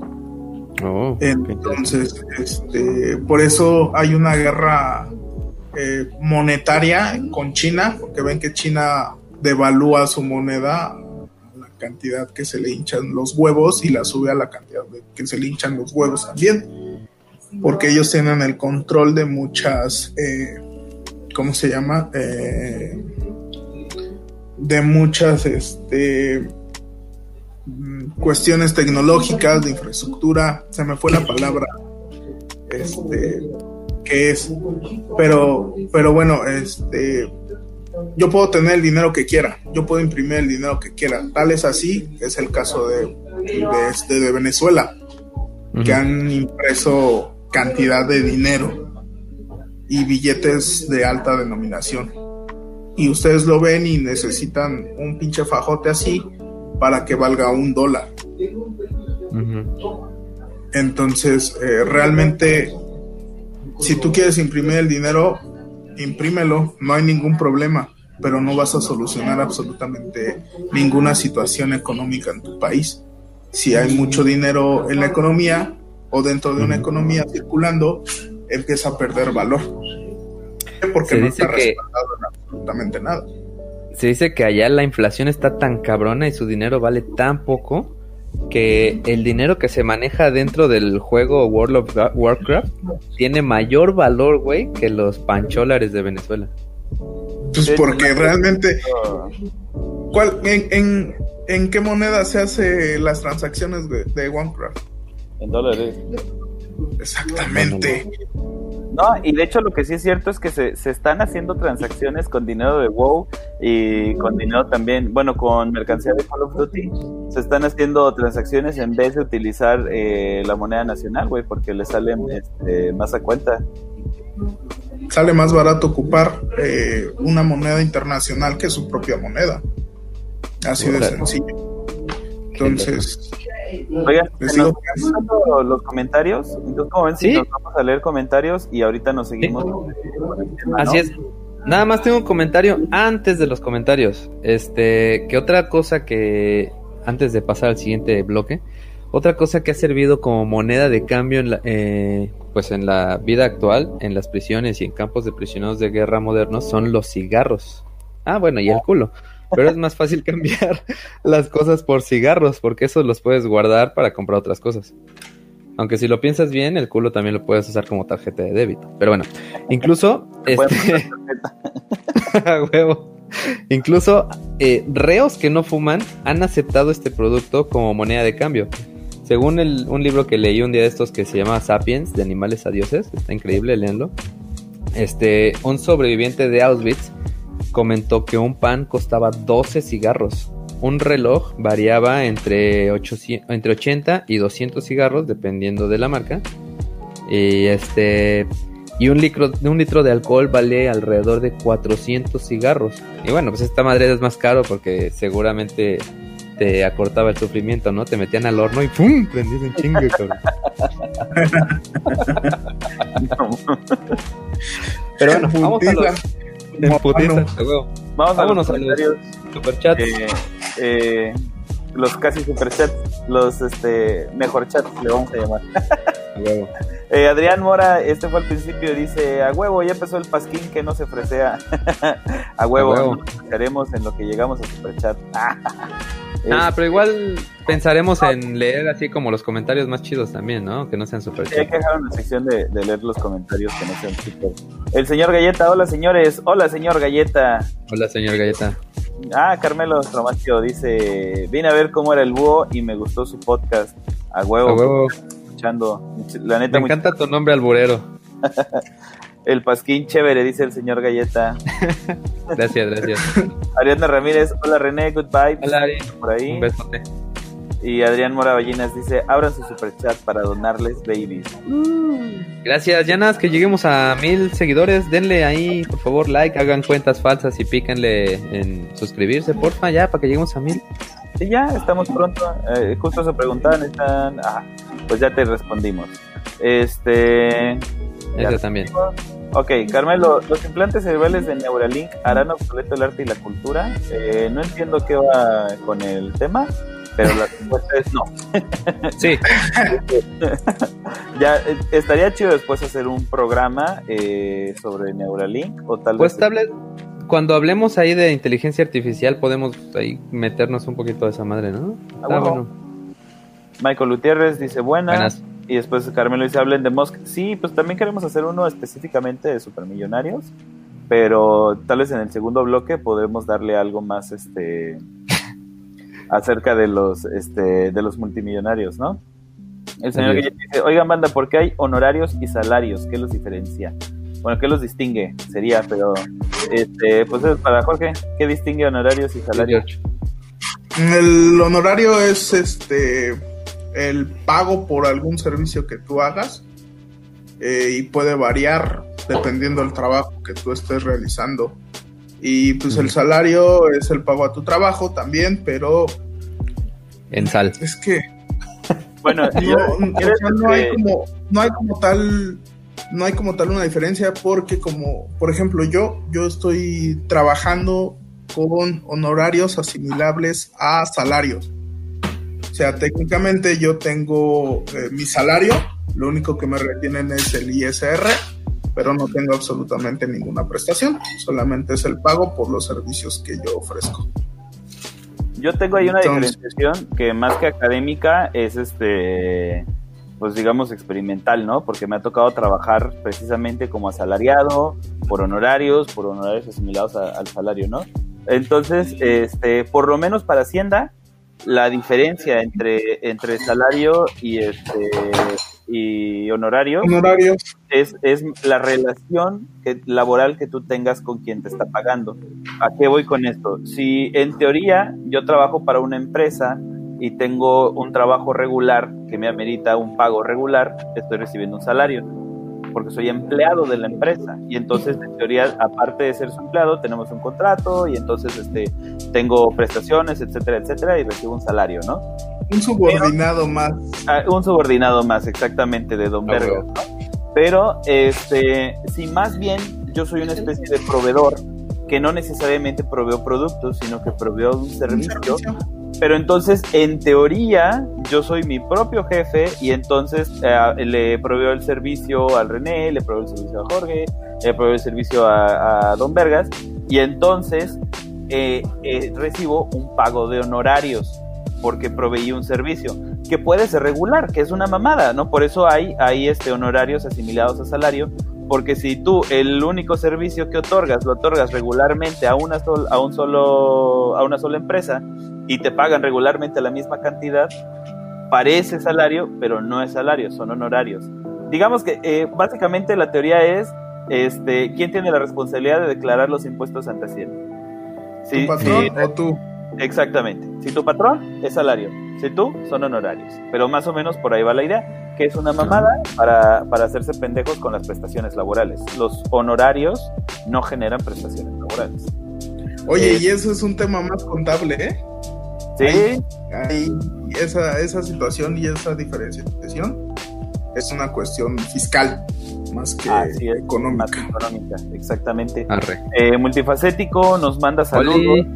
Y el señor Galleta dice, van a explicar lo del banco que habló el búho, donde se acumulan horas de trabajo en vez de dinero. Ah, esa madre está Eh, interesante. sí, ¿eh? quieres te lo Es un banco de, de tiempo, ¿no? Ajá, eh, a ver, la idea principal de un banco de tiempo es, es como eh, eliminar la moneda de por medio, dado que pues quieras salirte del sistema, que está muy cabrón conseguir trabajo y generar dinero, este, etcétera, etcétera. Entonces, el, eh, los bancos de tiempo surgen como una alternativa, eh, como de cooperación comunitaria, ¿no? Entonces, eh, la diferencia, digamos que en vez de, troquear productos, tú puedes troquear horas de trabajo, ¿no? Eh, entonces, la idea del banco, así, igualito que explicamos lo de la mercancía, donde tú tenías una mercancía y llega un punto en el que esa mercancía la cambias por un valor y llega un momento en el que ese valor lo guardas en una banca y tienes un papel que dice que, que tienes tanto guardado en la banca y lo puedes utilizar. Más o menos lo mismo pasa, pero con horas de trabajo. ¿A qué, yo, ¿A qué voy con esto? Haz de cuenta que eh, este cabrón es arquitecto, yo soy maestro, ¿no? Este, tú eres economista, ¿no? Entonces, en teoría yo podría prestarle a la comunidad de quienes están inscritos al banco de tiempo por estarle mis servicios. Y entonces yo agarrar y ponerme a darle clases, por ejemplo, a, los niños de la comunidad, ¿no? Y entonces yo decir, yo generé 20 horas de trabajo, ya ahí las tengo guardadas. En el momento en el que yo necesite, porque chingada madre se me rompió la tubería, tal vez en la comunidad hay un fontanero. Y entonces el fontanero dice, ah, yo te la arreglo. Y entonces va y dedica una hora de trabajo y a mí de mi balance de horas acumuladas, pum, me quedo con 19. ¿No? Esa es como la, la idea principal. Entonces, Pero sí hay que estar como bien organizados, ¿no? Porque también no debe de faltar el que se quiera pasar de, la, de lanza, ¿no? Es como siempre, o sea, el, el problema aquí es que volvemos a lo mismo, porque obviamente si tú no conoces a nadie y no hay ninguna institución que haga valer tu, eh, o, o, ajá, que, que respalde el valor que le estás dando a las cosas, tú como sabes, eh, este cabrón va a decir, ah, pues este güey yo no lo conozco, no pago ni madres, ¿no? Tendría que haber una institución fuerte de por medio. Como no va a haber institución porque la idea es un poquito de la, del, del sistema, entonces dependes de una comunidad fuerte, ¿no?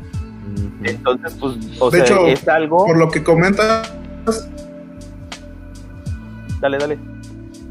que por lo que comentas, eh, quien lo quien lo fue la comunidad, ¿no? Sigue siendo lo mismo y nada más que no existe el papel.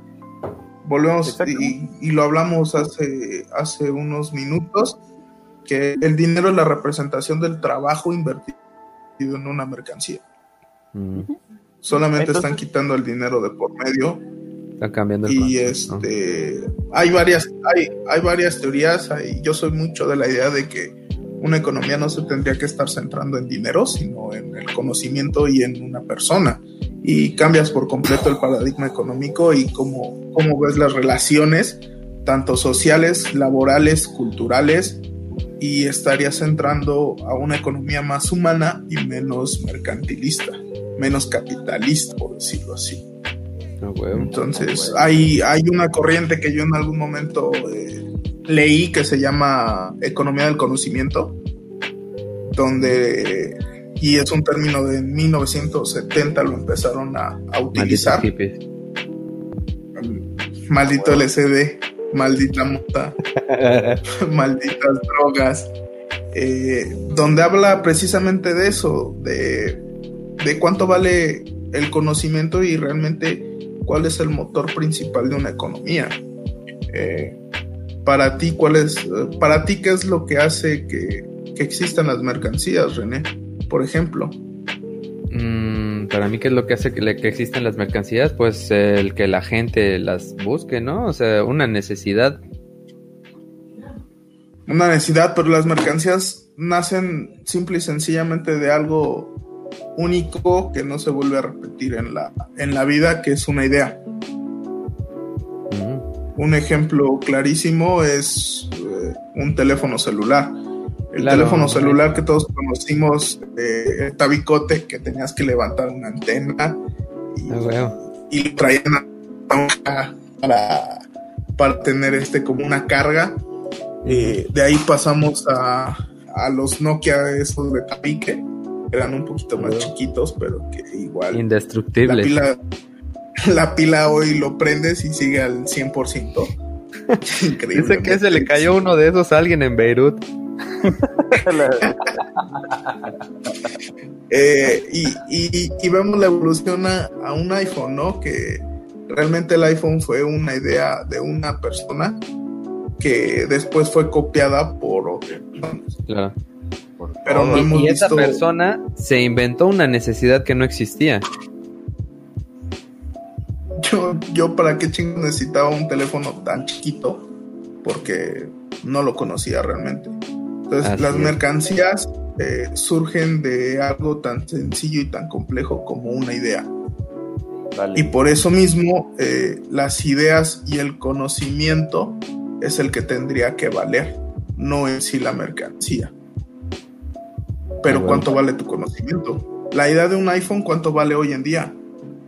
¿Cuántos millones de dólares vale Está que a un güey La se le haya ocurrido crear un iPhone?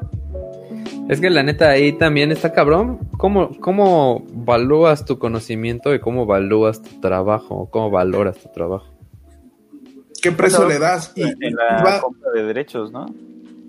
va, va de la mano de lo que, de lo que decía, ¿no? Del Yo banco creo que del al tiempo. se lo da el mercado. ¿Cómo? Al final también se lo termina dando el mercado, ¿no? Digo, en el banco de tiempo no, porque ahí solo inviertes horas. Pero en otro mundo, en otra forma de ver las cosas, pues el valor de tus ideas, pues se las Acá. da quien las quiera comprar. Acá algo interesante del banco de tiempo y, y- y que es discutible o debatible sería eh, si las horas de trabajo de todos valen lo mismo, ¿no? Y voy a poner un ejemplo, haz de cuenta, yo este, hago pan, ¿no? Y entonces este, aprendí eh, a hacer pan en YouTube. Tardé este, 20 minutos en aprender la receta, una semana de pruebas en hacer la Hijo de puta, y lo venden 100 baros la barra. entonces, este, pues ya hago mi pan bien chingón y lo vendo, ¿no? Este, es ejemplo real. este, Ah, sí vendes pan. Sí, Sí vende pan y está rico. pero, eh, pero eh, mi esposa es médica. Y mi esposa se reventó la madre durante eh, 15 años para, este, para saber lo que sabe, ¿no? Entonces, de, de repente, o sea, ella me decía en, en forma de debate, ¿no? O sea, entonces, mi, mi hora de trabajo, que tardé 15 años para poder darla, debe de valer Vale menos que tu hora de. Debe de, debería de valer la misma hora de trabajo de tu pan, o sea, es, es- es Y no lo es. ¿no? Exactamente. Entonces, no, vale lo mismo, no vale lo mismo tu, tu conocimiento o tu tiempo que el de tu esposa. Exactamente. Exactamente. Porque una son cosas completamente distintas y es algo, es algo muy cierto, es algo eh, cómo, cómo valoras el, el tiempo, ¿no? O te voy a poner otro ejemplo. Eh, ¿Por qué los diputados ganan lo que ganan si no salvan vidas? Ah, verga. O los, O sea- igual con los magistrados o los jueces de la Suprema ¿Por qué esos culeros se ponen el sueldo solitos? O sea, de- y lo peor es que está, está, en, está constitucionado de una forma que es lógica, porque ellos eh, se habla de más de responsabilidad, ¿no? No es lo mismo la responsabilidad de una persona o la vida de una persona que la vida de 128 millones de personas. Oye, Pero a- bueno, a, ver es- en los comentarios. Este, acá eh, José Manuel García Arias y el Santo Barbón, acá estoy. Ahí está, ahí está. Este, Iván uh, Zab Ozymandias dice: El valor que se le ha entregado a los metales y a las piedras preciosas parte de un juicio eurocéntrico, ¿no? Creo que lo Ya lo contestamos hace rato, sí. Sí, Güey, totalmente. el, el que sigue, hay que preguntarle si tiene Patreon, porque yo a ese cabrón le quiero dar una lana por su chiste. Muy chingones con sus definiciones científicas y futuristas, pero ¿quién me dice el origen de la paradoja? Hoy no fío, mañana sí. este, Saludos, Julio Mejía Arturo. nos manda saludos. Arturo Jiménez. Creo, nada más- creo que acerca de la definición de hoy fío, mañana. Ay, güey, no me lo ma- sé. hoy no fío, mañana sí. Es ver, una échale. paradoja, ¿eh? Ni, ni Dark, ni Dark sacó esa paradoja. A huevo. Así Eh, de Antonio Román. está. Si no hablan cromándose la Carlitos Marx, no quiero nada. Y no hablamos porque también es todo, todo un tema, ¿eh? Realmente. Es un podcast también. Sería otro podcast de- sobre el trabajo, ¿no? Lo de valor de, lo de valor de uso, valor de, de cambio, lo de este mercancía, lo de dinero, mercancía, eh, valor Sí. intrínseco, mucha definición de lo que hoy en día ah, ha- habla la, la economía. Viene de los y gente después de 200, 100 años. A A huevo. Igual y hay que hacer un segundo episodio Así de esto. pero- Así es. Es para. El Carmelo pregunta: ¿Quién responde los comentarios? Eh, normalmente es. ¡Ah! Este pendejo. Ay, Todas las estupideces que leen ahí soy yo. Dice Iván, eh, WhatsApp, ¿cuál es la relación entre dinero y libertad? O para empezar, ¿hay sin H una relación entre estos dos conceptos? ¡Ay! Eh, Una relación. ¡Ay! Una relación. Ay, Pues Este- yo, yo creo que sí, güey, ¿no? O sea, eh, eh, pues, no sé. Fíjate que está bien raro, porque uno pensaría que, pues obviamente, si tienes más dinero, eh, pues también tal vez te puedes dar la posibilidad de que tu dinero trabaje solo y ya no trabajes tú y seas libre de hacer lo que quieras, ir a donde quieras, inventar o pensar lo que tú quieras. Pero he sabido de muchas personas que tienen grandes empresas y que tienen mucho dinero que no duermen por estar cuidando su dinero y que al contrario el dinero es una cárcel para ellos porque lo tienen que estar cuidando, porque lo tienen que estar poniendo a trabajar y porque tienen que estar haciendo que mejore, ¿no? Porque al final de cuentas pues ya no solo son ellos, y son- sino son también el montonal de personas que trabajan para ellos. Yo Entonces- decía, decía la otra vez, creo que es importante que pudiéramos hacer una, una distinción entre libertad y potencia. Porque... ¿libertad de qué? y potencia, o sea, el, el, el hecho de, de tú tener la potencia o la posibilidad, si quieren, de hacer cosas, ¿no? O sea, porque, porque tú dices, tú tienes la libertad de volar, puta, pues en teoría sí, no hay nadie que te prohíba volar más que la pinche fuerza de gravedad, ¿no? Entonces, huevo.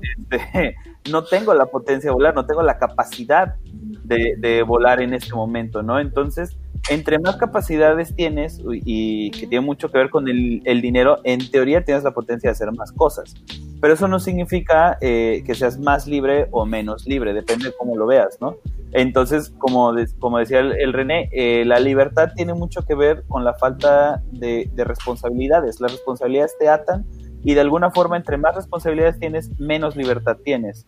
Porque eh, recuerden que la libertad es como la capacidad de elegir entre distintas cosas, ¿no? Entonces, eh, sí existe una relación entre dinero y libertad, pero más bien yo diría entre, entre dinero y posibilidades, ¿no? O sea, eh, tienes más dinero, probablemente tengas más posibilidades, aunque también normalmente vas a tener más responsabilidades en teoría y entonces no puedes hacer más cosas, ¿no? Pero sí, sí hay un, un punto en el cual, eh, como cuando hablábamos de neoliberalismo, chequense neoliberalismo, lo hablamos hace, ¿cuántos? ¿Dos? ¿Tres podcasts Dos. eh, con el búho? Dos. este, hace dos podcasts, podcasts con el búho y hablábamos de eso, ¿no? Que según el, el neoliberalismo dice, no, pues tú puedes hacer lo que quieras. Y dices, pues sí, cabrón, pues si no tengo dinero no puedo, ¿no? Entonces, este, de alguna forma, eh, el, dinero sí puede potenciar o coartar, la falta de dinero coartar eh, las libertades que, tengas, ¿no? No sé si Jorge iba a decir algo o no sé en los comentarios. Este, pues, eh, más que tener una relación, yo, yo no creo que tenga una relación, porque al, al fin y al cabo son conceptos completamente distintos. La libertad uno se la da, el dinero uno no se lo da, uno lo consigue. No- La libertad Un momento, está Cerebrito. ¿No me puedo dar a mi fajo de billetes que tengo aquí? pues igual si lo enrollas. Igual y sí, pero sí tiene que estar muy un fajote así, más o menos, para que no te raspes. Este, no creo que exista una una relación desde mi punto de vista.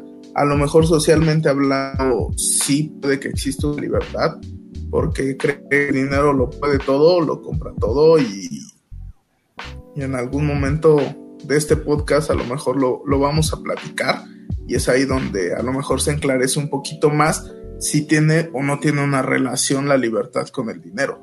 Para mí no tiene una relación. Yo soy una persona libre, tenga o no tenga dinero, ahí estamos viendo los por Lo que sí es cierto es, como ah, comentan, eh, te da más oportunidades. Y las oportunidades, la libertad es una. Libertad, ¿no? exactamente, o sea, hay, hay que diferenciar. Eh, yo, yo soy libre, yo soy libre y no tengo dinero. Así de, así de simple, yo, yo soy una persona libre, no estoy encerrado en ningún lado, eh, no, no soy este esclavo de nadie y sin embargo no tengo dinero. También el cabrón de Odebrecht es libre.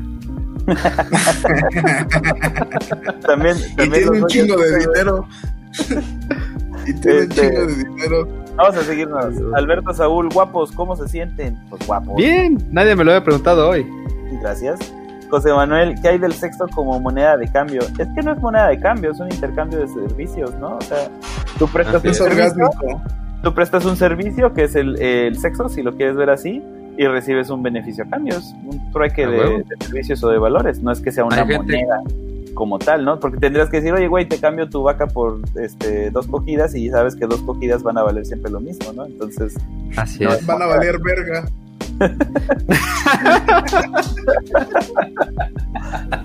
Oye, mira, que lástima que este no era super chat porque se repitió y nos hubieran donado doble. Este, este eres tú, güey. Es que no quise interrumpir hace rato. Este, a ver, ¿quieres retomar? Lo digo con mi voz. Es viable la idea de que hace mil años eh, de hacer, había la idea de hacer monedas de plata para aumentar el valor del peso. ¿Qué pasaría? ¿Puede pasar o no? Sí, sí, se pensó en algún momento, estuvo en la mesa que, que México otra vez acuñara monedas en plata pero no, no tiene absolutamente ningún beneficio, porque como lo repito hoy en día, es mínima la cantidad de, de dinero que está soltado en, en metales preciosos. ah, no se te entendió nada. ¿Para qué? Ah, bueno, pues, deja, deja, lo vuelvo a decir. Porque hoy en día el dinero no está sustentado en está sustentado en otras cosas. Entonces, lo único que hay es sacar toda la que hay en país y se volvería a ir como se hace miles de Entonces, ¿qué quieres? ¿Quieres un precioso? Que se puede ocupar en muchas Porque ya te estás cortando un chingo, güey. Sí se, se, se, alcanzó a entender, pero sí te andabas ponqueando. A ver, traduce, Cale. No, ya vale. No, es que es más bien de conexión a internet.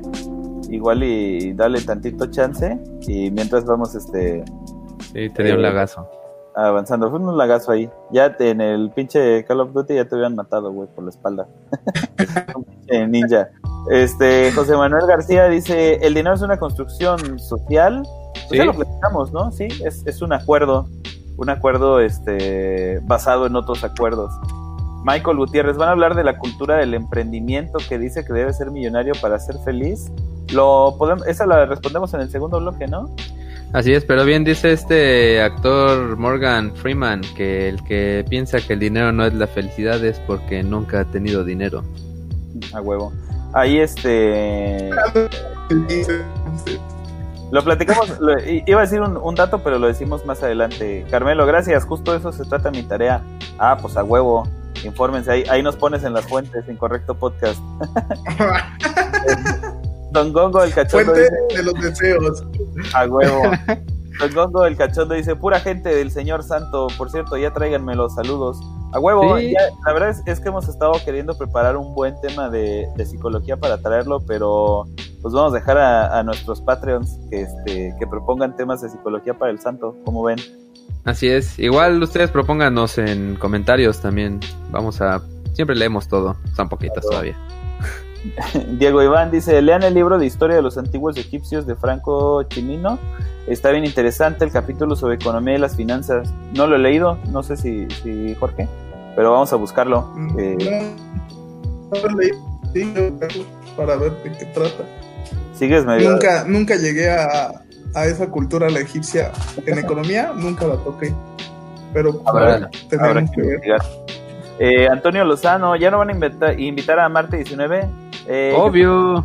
Obvio que sí, la verdad es que nos lo pasamos chido y nos llevamos bien, entonces, este, eh, ¿por qué no? Lo invitamos a otro podcast. Ahí díganos que estaría interesante invitarlo.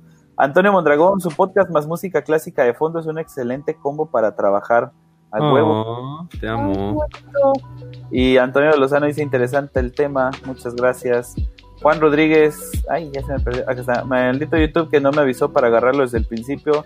Pónganle la campanita y para que les llegue. Igual, ah, este es el mismo, no me avisó, ya apenas los voy viendo. Mañana los veré con calma. Pues Así es, aquí tú, tú, si quieres, mándanos ahí alguna red social y te avisamos para que nos la agarres desde el principio.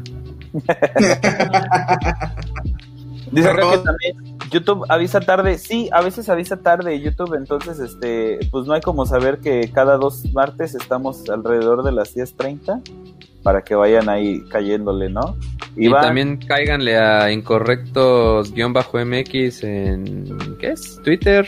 Ahí Twitter. publicamos cuándo va a haber o en Facebook Incorrecto Podcast MX y ahí publicamos cuándo va a haber podcast. Y ahora sí dice Iván WhatsApp, eh, ahorita que ya hablen de la función del dinero en la posmodernidad, hablen de la economía de la atención. Este, pues es- sí, podría ser.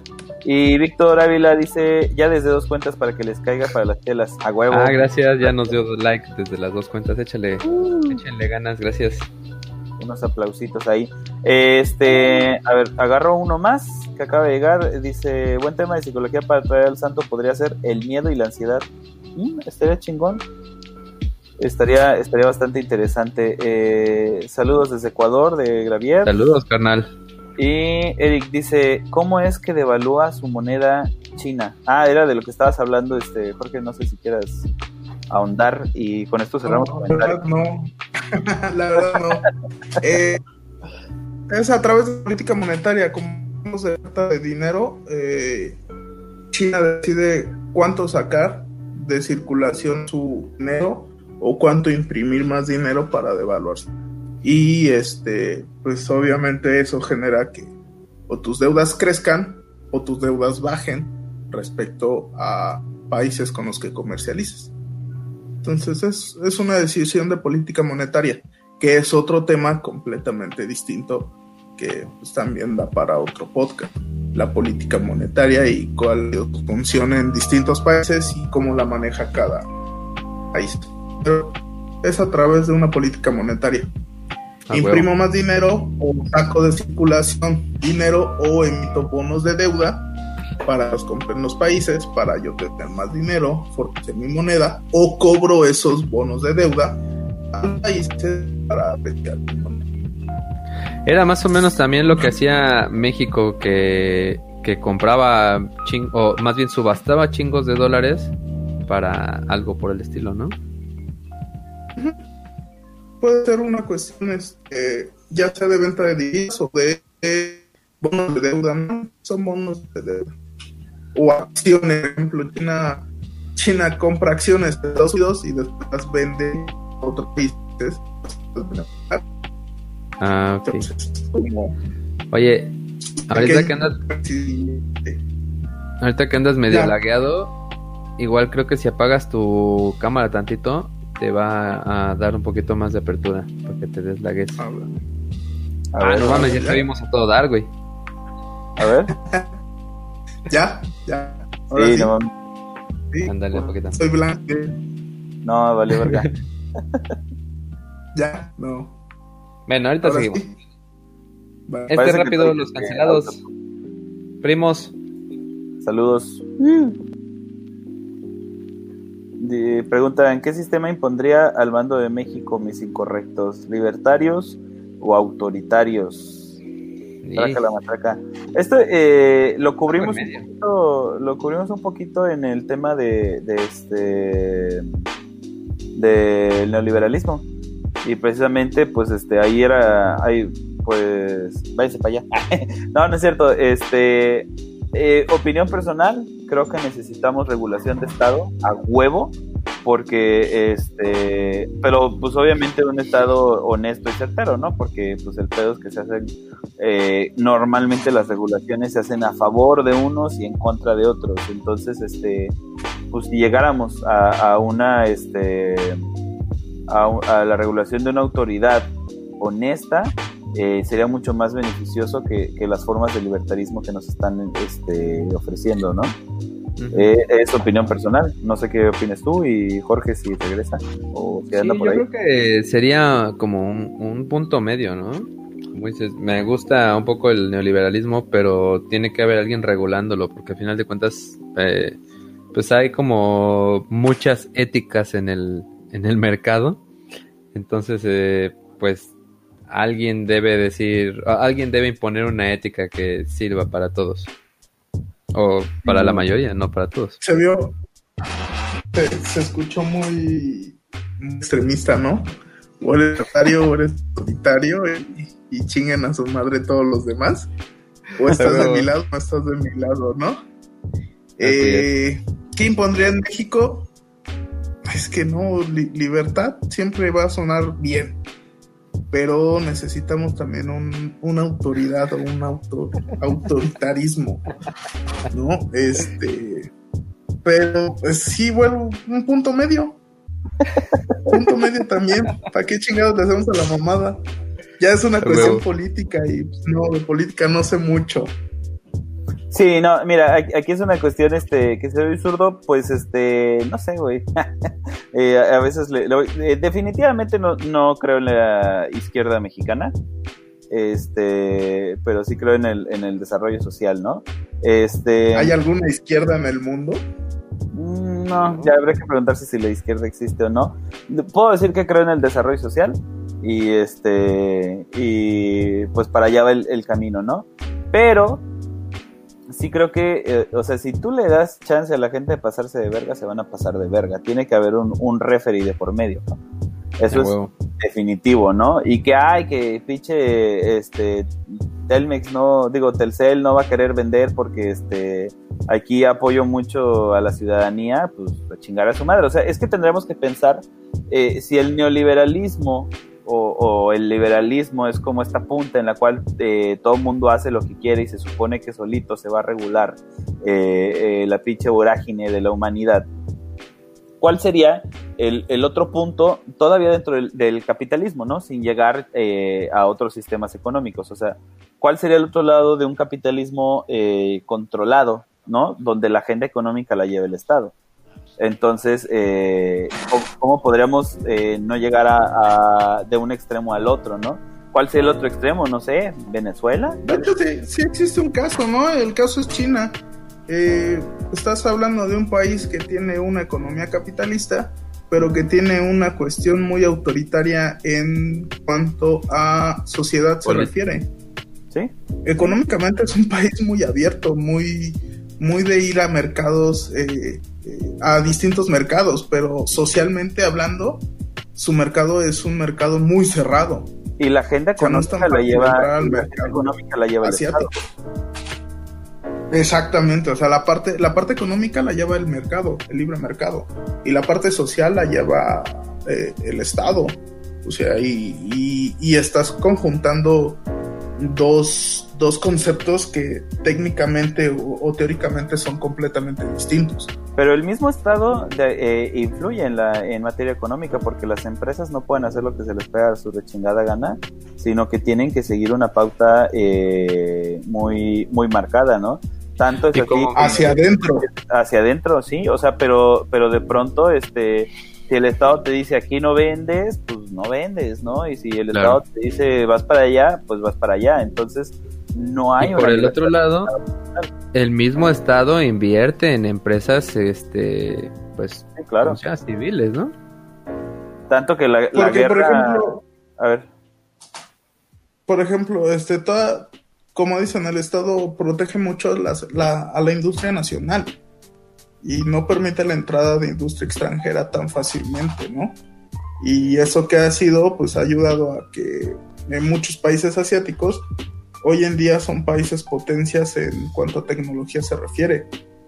Y Ujú. que esa tecnología hoy en día es la que está eh, arrasando toda la cuestión económica a nivel mundial. O sea, no le, no le puedes competir a, a- a los países asiáticos en cuanto a tecnología.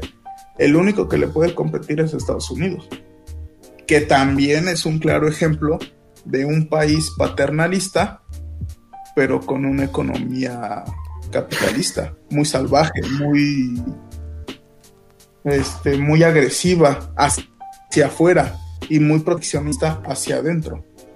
Entonces, eh, se puede, sí existe, pero mm, no sé, es, es este, algo, algo bien curioso porque todos esos países te dicen que te cierres, que diga que te abras, todos esos países te dicen que te abras al mercado, pero al mismo tiempo esos mismos países son los que se cierran al mercado. Entonces, ah, es, Bueno, algo, está. es algo que da para otro, otro podcast, pero bueno. Dijera Facebook es complicado. Oye, pedo? este, pues ya vamos ¿Le a- al segundo bloque, ¿no? Arre, la cucalacha, la cucalacha, ¿no? La- ¿No saben el chiste? ¿No saben el chiste? Bueno, pues Bueno. eh, resulta que está un pinche chino ahí y contrata a un cabrón para que le pinte su casa, ¿no? Y entonces le, pues el cabrón, eh, mexicano, le cobra por día, ¿no? Pues 250 varos al día, ya estás. Ya llega, güey, y está ese cabrón ahí. Ramona, pintando, ¿no? Bien lento, güey. Ya este, ya pasa el rato y este es cabrón, Ramona. Y puta, ya pasan tres días y no pasa de un cachito, güey, ¿no? Y voltea y este se cabrón igual, Ramona. Y llega el chino, no, la mona no, la cucalacha, la cucalacha. a la bestia. Perdón, chiste pendejo. No, Pero bueno, sí. vámonos en chica. A filosofar un poco. Este, dale, ahí tienes el. ¿Con qué empezamos? Sí.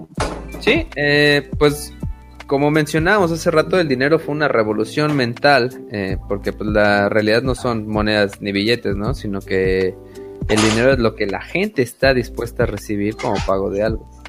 Y en la historia, pues ya habíamos dicho, han sido conchas, eh, quiero, cigarros, eh, piedritas. Entonces, la ideación del dinero vino a simplificar todos los tipos de cambio que había en aquel entonces porque así podías adquirir cualquier producto o servicio y pues solo tendrías que memorizar una tasa de cambio, ¿no? Ya hoy en día pues ha cambiado un poco con eso de cada país tiene su moneda, pero pues al final de cuentas es lo mismo. Eh, pero al final también es, es un asunto casi imaginario, o sea, el dinero real, las monedas y billetes no llegan yo creo que ni al 10% de la lana que, que hay en el mundo, ¿no? Por ahí al final tengo una lista de cuánto dinero hay. Pero, pues imagínate que estás vendiendo una casa y llega un güey a pagártela en efectivo. Pues es un puta madral de dinero. Más o menos lo que cuesta un kilo de carne en Venezuela. Pero no solo eso. El, el dinero también lo puedes convertir pues en servicios y en cosas más etéreas, ¿no? Por ejemplo, si un dictador compra un chingo de terrenos y se los da a sus seguidores, pues ese dinero en realidad está valiéndole lealtad a la persona, ¿no? Entonces, Yo creo que Pues- ajá, ¿qué, qué no comprar en este en esta? ¿Qué es lo que ustedes creen que no se comprar en esta vida? Que no se puede comprar en esta vida. Mm, ¿Eh? Más vida. ah, Más vida. ¿Cómo no? Y el oxígeno y los respiradores, Mm, bueno, sí. Bueno, pero igual, las cirugías. O sea, realmente ¿qué no todo lo que comprar? ¿Qué, qué no, qué no se podría comprar hoy en día? Todos tienen un precio, yo creo, ¿no? Sí, no mames. ¿Te sabes tu precio, René? No, yo soy muy barato. ya nada, me pagas una pizza y ya estuvo. ¿Y tú te sabes tu precio? ¿O todavía no te han llegado a tu precio? A mí todavía no me han llegado a mi precio, ¿eh? Fíjate que he estado trabajando pues, en cosas de obra y eso, y pues, sí, hay gente que te dice, ah, oye, pues no revises bien mi estimación y te doy una lana, ¿no? Pero, pues hasta el momento, como no me dijeron cuánto. y luego, y luego, por ejemplo, hasta una vida puede valer 50 mil pesos y en otro caso puede valer hasta 10 millones de dólares. Y estamos hablando de lo mismo, una vida. ¿qué, qué, no podría comprar el dinero? ¿Tu dignidad? ¿O es que todavía no te han llegado al precio? Para comprar tu dignidad. Está cabrón, ¿no? Que, que realmente en esta vida todo lo puedas comprar. Que todo valga. Sí. ¿O para ustedes Sí, que sí, no sí. vale? ¿Qué no vale? Pues la vida de mi hija. ¿No vale? ¿O vale algo que Más ni bien, lo no tiene medir? precio. Ah, Exactamente, no tiene precio. Y sin embargo, va, puede que llegue alguien y le ponga un precio o le quiera poner un precio. Pues sí, ¿no? Ahora sí, igual que en el mercado, pues hay de mí si lo quiero aceptar o no. Pues, y luego, y es un ejemplo Es que muy no tonto sé. a lo mejor, ¿no? Pero, Claro. por, ej- por ejemplo, los secuestros, estás poniendo el precio de una Eso vida. te iba a decir. Sí, sí, sí, justo eso te iba a comentar. Pues está. Pues sí. Pues sí, todo se puede pagar- comprar con dinero, definitivamente. Actualmente o hoy en día todo lo puedes comprar con dinero, ¿no? O, hay algo que no. Hay algo que ustedes crean que no. Y además, ¿cuánto, qué, cuánto, cuánto sería lo más que pagarían por algo que no conocen el valor? Pero yo creo que ahí, es medio. Vaya, es, una pregunta, pues, no sé si hasta de pronto imposible de responder. En el sentido de, de que, pues yo te puedo decir, ay, güey, pues 10 millones.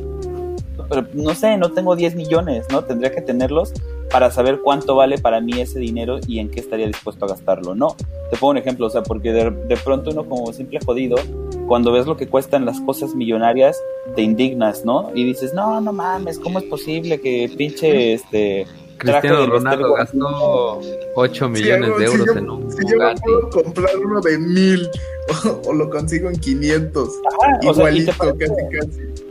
te parece indignante, por ejemplo, eso, ¿no? Que yo decía que cuando sacaron lo que costaban los vestidos del Bester Gordillo, digo que además, pues, estando tan fea que para qué gasta tanto pinches vestidos, ¿no? Pero este, Mejor en una cirugía. te parece indignante, ¿no? Y entonces tú puedes agarrar y, y ser muy optimista y decir, no, no mames, si yo tuviera, si yo fuera millonario seguiría comprando mi pinche ropa de paca. Pero es probable que no. Y es probable que si tuvieras ese dinero en la mano, pues te valdría pito irte, este, a, a- a comprar eh, esos vestidos, ¿no? Y si tuvieras más dinero, probablemente gastarías más y te valdría Desde más. luego, por- porque hasta nosotros lo También. hemos vivido, ¿no? O sea, cuan- ¿quién- en nuestro primer empleo, ¿cuánto ganaba cada uno? Yo ganaba tres mil pesos. Y con tres mil pesos no, no hacía absolutamente nada, o a lo mejor me sentía un millonario en ese momento, porque jamás en mi vida había tenido tres mil pesos. Ah. Pero consigues Ya otro trabajo. Pagando la peda, ¿no? Acá sí, así de yo, yo pago la pizza, yo compro el Six y te valía madre. Huevo. Consigues sí. otro trabajo. Bueno, que- en, mi caso, conseguí otro trabajo, empecé a ganar más y empecé a gastar más. Sí. Y empecé Sí, a gastar sí, en sí. otras, en otras cosas. Y actualmente. Es que también te absorbe un poco el círculo. también. Te absorbe un poco el círculo en donde estás, ¿no? No O creo sea, que sea. ya, sí, por ejemplo, bueno, sí. Sí, güey, porque si ya estás con otros amigos y estos nuevos amigos del nuevo trabajo en el que estás, en lugar de ir al submarino hablando de aquí de Jalapa, donde el puto mojito Mojito. te cuesta 15 varos, este, ya dicen, no, pues ahora vamos a Reyes, güey, donde la cuesta, la chela te cuesta 80, pues obviamente ahí en, si tú estás, si tú accedes a ir a ese lugar, pues ya el medio donde te encuentras te está absorbiendo. Y eso mismo, pues, ¿no? Sí, O sea, tiene mucho que ver en, en, cómo te desarrollas y cómo te desenvuelves. Pero, por ejemplo, hay una teoría económica que dice que va a llegar un punto en el que vas a ganar más dinero puedas gastarte. Pues pregúntale Y eso es muy real. Eh, o sea, ¿tú crees que Carlos Slim o algún empresario que gana 40 millones de dólares la hora se los gaste? No hay manera, güey. Fíjate lo que le pasó a, a, Bill Gates, que quiso hacer una pinche donación de no sé cuántos millones. Y resulta que por cuestiones de, de impuestos y cuanta madre, terminó ganando más dinero del que donó, güey. Por eso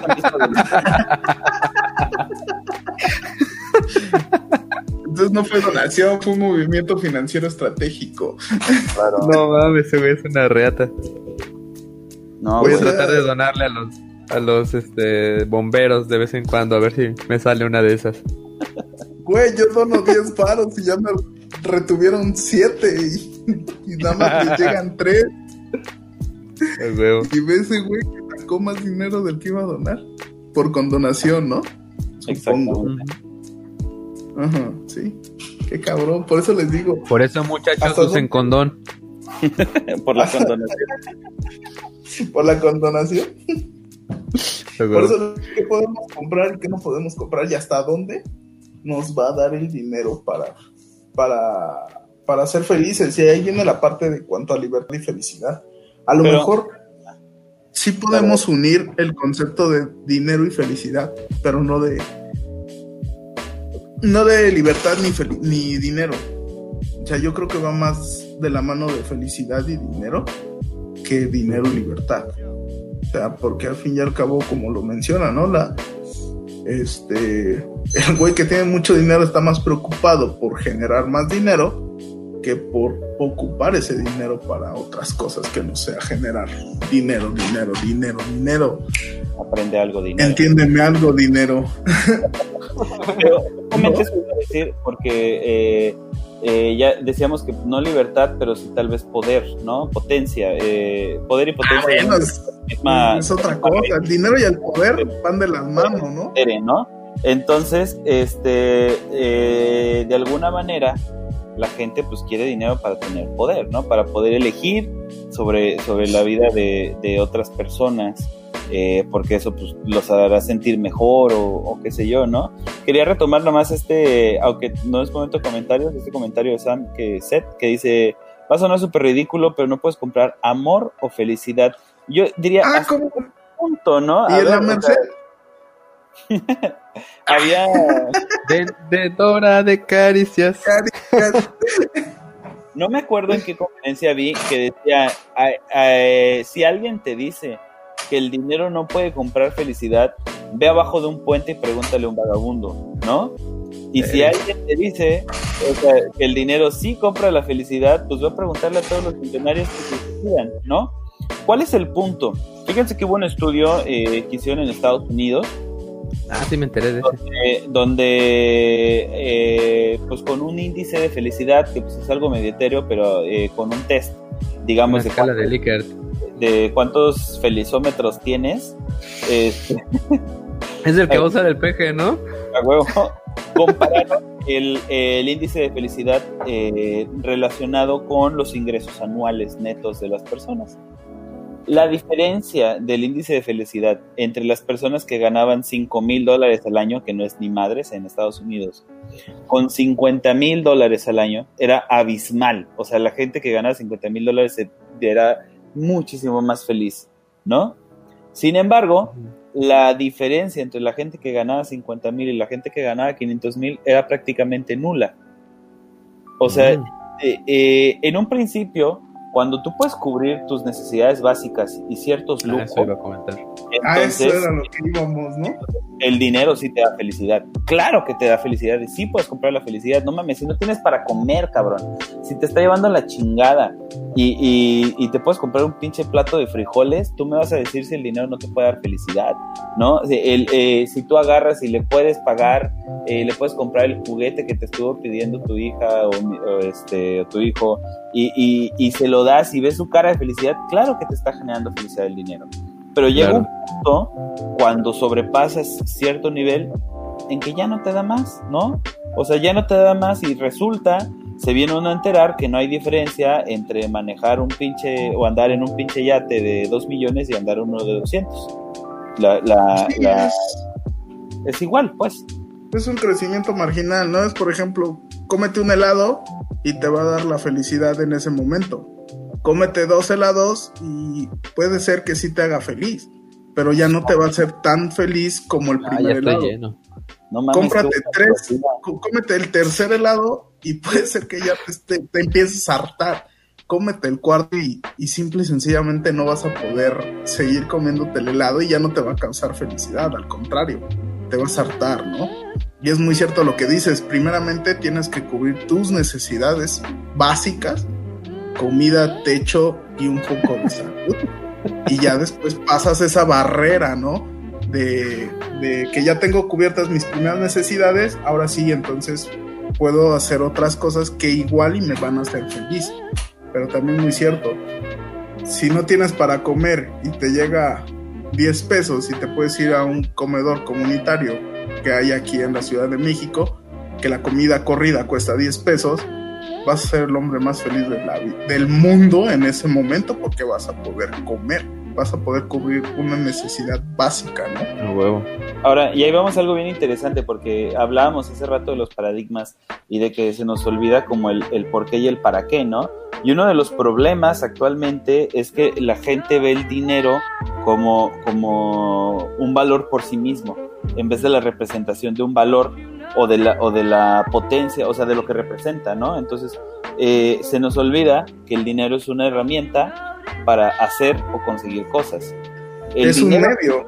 Exactamente, es un medio. El dinero no tiene valor per se, ¿no? Entonces, o sea, si tú nada más tienes un chingo de dinero ahí, pues ahí está, cabrón, ¿no? Y no hace Ah, nada. y ya no Debe se- ser una, una madre que encontré por ahí, perdón, que hay lugares donde el, rine- el, el, rine- el dinero no representa la riqueza. Entonces hay, hay algunas aldeas de, de África en las que la riqueza eh, la representa, por ejemplo, el tener este animales, ¿no? El tener vacas y tener ahí tu, tu chingo de animales. Pero digamos que esta madre les da tanta Es como una riqueza. familia de Iztapalapa. Un chingo de cerritos ahí Ándale, chingo de animales. No, este, el tener, el tener ahí su, su granja llena de animales les da tanta riqueza, este, casi me caigo. Este- sí. Tararara, No, este, les da tanta riqueza a la gente que no quieren vender sus animales, entonces solo los guardan ahí y los reproducen para tener más riqueza, pero no hacen nada con ella.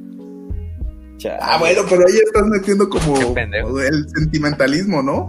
Y también hay gente sentimental con el dinero que lo tiene y, y lo guarda. Y ahí Uy, está. ahí. sí, no mames, yo tengo un primo bien codo, no mames. Y hay gente y que puede tiene un putero de dinero y pareciera que no lo disfrutan, ¿no? Sí, sí. Ajá. Ya sea, O sea, que- ya que sea por codos, ya sea por codos o viviendo en este país por miedo, ¿no? También. También puede ser. Sí, pero es, es increíble cómo, cómo también generas eh, en base al dinero un sentimiento de, de pertenencia, ¿no? O, o hasta le agarran cariño. Eh, O de he valor conocido propio, gente que, que le tiene cariño a su dinero. Y dices, güey, no, no vale tu Pues- dinero. O sea, realmente a qué le estás dando Pues el cariño. está, está el ejemplo pendejo de Don Cangrejo, ¿no? Que guarda su primer penny que ganó en la vida. Ándale, su primer dólar, ¿no? Ándale, su primer dólar. y su marcado. Ajá. O sea, re- realmente no, no puedes este relacionar una cuestión de felicidad con dinero, pero sí una cuestión de, de poder, de... No, de libertad Sí. no. Puedes relacionarlo con felicidad, con poder, con qué más podrías, con satisfacción, que no es lo mismo que una felicidad, y con este una capacidad de oportunidad, Sí, a lo con- mejor. O de, o de tener oportunidades o de elegir más cosas, tal vez. Exactamente, no es lo mismo tener 100 pesos y poder meterme a un curso en una escuela pública a tener 10 mil pesos y poderme meter a un curso de alguna escuela privada. Un ejemplo, ¿no? O no es lo mismo comer tacos de 3 pesos que una cena de mil pesos. Uy, quién sabe, güey. Hay unos tacos de perro que están por tres pesitos, no manches. No mames, pero, pero igual, ¿qué, qué comparas, por ejemplo, un corte de carne bien hecho, que no te cuesta Sí, 3 tienes pesos? Entonces, sí se te abre un abanico de oportunidades completamente distintos si, si tienes Sí. acceso a más dinero, ¿no? Y eso lo No, y puedo ahí- a lo mejor transformar en felicidad. Una oportunidad en una felicidad, en, una, en, en algo de felicidad, ¿no? Pero entonces Pero- ahí caemos en, en otro pedo, porque hace rato, por ejemplo, tú preguntabas como, eh, ¿qué estarías dispuesto a hacer por dinero? ¿O cuánto, o cuánto dinero aceptarías por tal y cual cosa, no? Y ahí por ahí el, el meme que es muy real, ¿no? Que dice que, ¿qué es lo peor que has hecho por dinero? No mames, levantarme todos los días a trabajar, ¿no? Definitivamente. Vaya que Entonces, es un o sea, sacrificio cabrón. Es- esto es interesante porque nosotros creemos que las transacciones las hacemos con dinero, precisamente porque es algo físico que, que tienes, o no tan físico, pero es como, ay, eh, eh, eh, agarro este dinero y lo pongo acá. Cuando tú te das cuenta que las cosas no las compras con dinero, sino que las compras con horas de tu vida, la percepción Ajá. cambia un chingo. Entonces, A huevo. eh, si ustedes son eh, eh, gastalones como yo, un buen ejemplo es empezar a... eh, eh, es importantísimo que sepan cuánto ganan en un día. Todo el mundo debería de saber cuánto ganan por día, no por quincena, no por mes. Puta, ya sé cuánto gano hasta por hora, güey. y hasta por A hora. En- por exacto. hora. Minuto. O sea, si, si tú sabes ese dato, cuando agarres y te, te encuentres con un iPhone y digas, no mames, ahí tengo 40 días de trabajo, chingue a su madre. O sea, tendría que partirme la madre por 40 días extra de lo que hago normalmente para poder comprar ese iPhone. Entonces pones las cosas en perspectiva y te das cuenta que no estás comprando con dinero. El dinero no es nada, el dinero no existe. El dinero representa las horas de, de chinga que te pones a la semana, ¿no? No, huevo. De hecho, este Pepe Mujica, el presidente de. El expresidente de Uruguay, decía exactamente eso: que él. Eh, pues no tenía. No tenía nada y no vivía con grandes lujos. Porque él prefería pasar tiempo con su familia y con sus amigos, ¿no? Tiempo de calidad. Entonces, exactamente eso que dices, eso mencionaba, que, que pues tú pones el dinero en horas de vida, pues al final de cuentas estás trabajando para tener cosas, más bien estás viviendo para tener cosas y no para vivir. Entonces, ¿saben qué? Yo creo que el dinero es algo, o sea, puede comprar todo, pero yo creo que también lo que no puede comprar es regresar el tiempo, ¿no? Aún. No, no, no, no puede. Ah, bueno, sí, aún, ¿eh? McFly? Todavía no, McFly. Todavía no, McFly. Pero podría ser una de las cosas, ¿no? Eh, sí, sí te compra el dinero, pero no te puede comprar regresar ese tiempo, ¿no? El dinero, perdón, No. el dinero te, te puede comprar el tiempo, pero no te lo puede regresar. No, no puedes comprar regresar el tiempo, ¿no? Fíjate que Entonces, hay una película bien, bien interesante, no me acuerdo cómo se llamaba, que salía este Justin. Timberlake. Justin Timberlake es muy buena. Ah, Ándale, güey, que, que tenían ahí su segundero casi casi, ¿no? Y que todo lo iban pagando con tiempo de Ah, vida. Sí, sí, sí, sí, sí, sí, sí, sí. Hasta la, hasta la voy a Que se buscar. hacen como, Sí, como traficantes de órganos o de tiempo, ¿no? de tiempo O más sea, bien. trafican con el tiempo, ¿no? Trafican con tiempo. Ajá, exactamente. Y que, que los güeyes que viven así en el gueto, pues tienen todo el tiempo andan corriendo. De hecho, de hecho teníamos un chiste ahí entre cuates que, que dice, tú, tú qué sabes de la vida si no andas corriendo todo el tiempo, ¿no? Porque los güeyes que viven en el gueto, pues como a, a todo mundo le pagaban con tiempo y pues ahí no había dinero, sino que era tiempo el que tenías y cuando se te acababa el tiempo, pues nomás te morías este, pues la gente en el gueto andaba siempre en chinga, en chinga, en chinga, y los que se encargaban de vivir la vida, pues eran los ricos de tiempo, ¿no? Que tienen un putero de tiempo. Se llamaba, se llama In Time o El Precio del Mañana. El precio del mañana hay que buscarla, güey, está buena. Sí, Pero es, es una buena idea, ¿no? Y es una buena antítesis de este asunto del dinero y de, de cómo manejamos la vida en, en este momento. Y fíjate que por ahí, ah, por ahí había leído que, por ejemplo, hay una, o sea, lo mismo, eh, maneras como de ver el, el desarrollo de las economías. Y ahí sí, Jorge, pues me podrá pendejear después de que diga yo mi comentario. De una Eh, vez, pendejalo. De una vez. No, o sea, de, de cuánto tiene que trabajar un ciudadano promedio de cada país para conseguir ciertas cosas que son como, como valores este, más eh, generales, ¿no? Entonces, por ejemplo, la cantidad de horas que tiene que trabajar un mexicano para comprar una hamburguesa eh, de McDonald's, lo, lo leí precisamente con hamburguesas de McDonald's, por eso lo digo, con la Big Mac, ¿no? No es el mismo tiempo Patrocínenos. Que tiene que trabajar, o sea, un gringo, por ejemplo, ¿no? Eh, ejemplos así claros de números, pues este, a- acá el salario mínimo por hora quedaría en qué, como en, eh, son, está en ciento y cacho el, el salario mínimo, ¿no? No tengo Entonces, idea. Sí, ciento, 108, Jorge, ¿ves? 102 varos. Creo que está en ayúdanos. 100. A ver, esperen. Creo que está en 100. No es 180 y, o me estoy confundiendo. Ah, No mames, es un no, chingo. Está como en no, 110. estaba güey. en 110 algo así, mira, vamos a buscar el salario mínimo. Está en 123.22. 123. Ah, ya ves, iba a decir 20. Ah, pero sí, en la frontera pasó a 185, así que casi tenía por eso te digo que por la zona Ah, pinche geográfica. vato gringo, güey. Como si vivieras en el norte, puto. Ahora resulta. Bueno, ¿en No, qué estaba yo? Lo que dice sí hay, es este. Lo de la hamburguesa. Ah, la hamburguesa, espérate. Bueno, entonces, el salario mínimo son, este, eh, son 15 pesos por hora, más o menos. ¿No? Entonces, eh, ¿cuánto costará una Big Mac? Ahorita tiene un chingo que no compro, pero pues seguramente... Como 60 varos, ¿no? 70 varos, no sé. Estoy ahorita desde Big febrero, ya no. La pura. No sé, pero ponle que, ponle que el combo te va a salir como en, en los 120 varos, ¿no? O sea, en, en teoría, con un salario mínimo, tendrías que partirte la madre 8 horas en México para comprarte un combo de papas con refresco. ¿Sí? Ujú. Pero si tú te vas a Estados Unidos, eh, por ejemplo, en Nueva York, el salario mínimo es de 13 dólares la hora. Verga, güey. Lo que... No mames. Y un combo de, de papas con refresco te ha de salir más o menos en este. Cuatro. En 4 dólares, exactamente. Entonces, no tienes que trabajar ni siquiera una hora. En una hora te podrías comprar dos o tres combos. Por ¿no? eso están tan gordos los pinches gringos.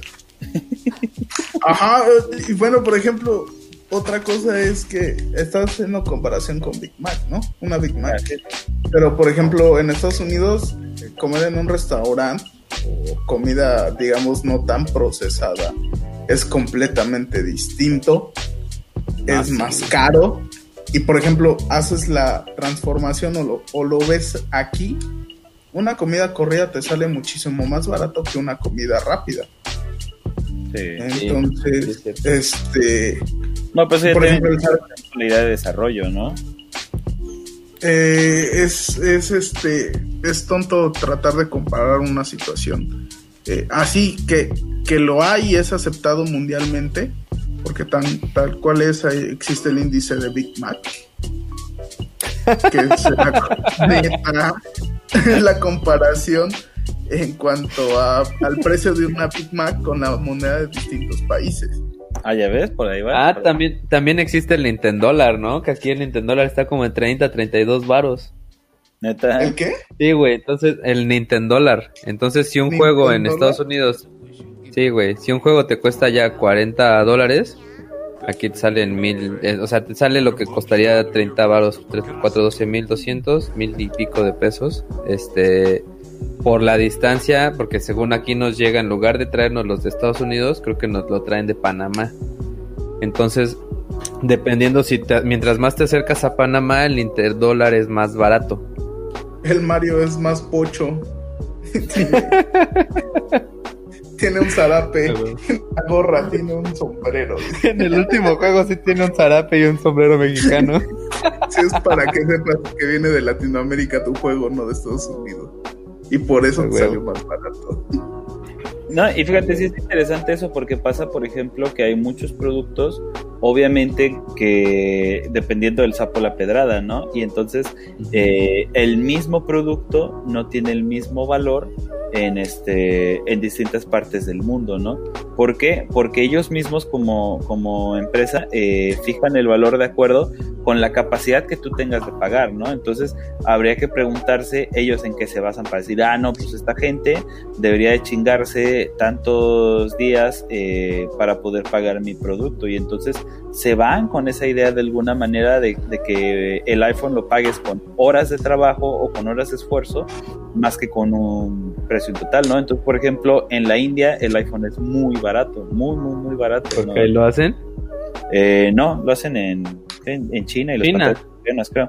Pero este, pero como en India la gente no tiene mucho capital, lo venden mucho más barato para que la gente lo pueda comprar. Mm, órale. En México, Pues de hecho eso pasa. no, eso en pasa, México, por ejemplo- nos cuesta casi igual, pero en otras partes no.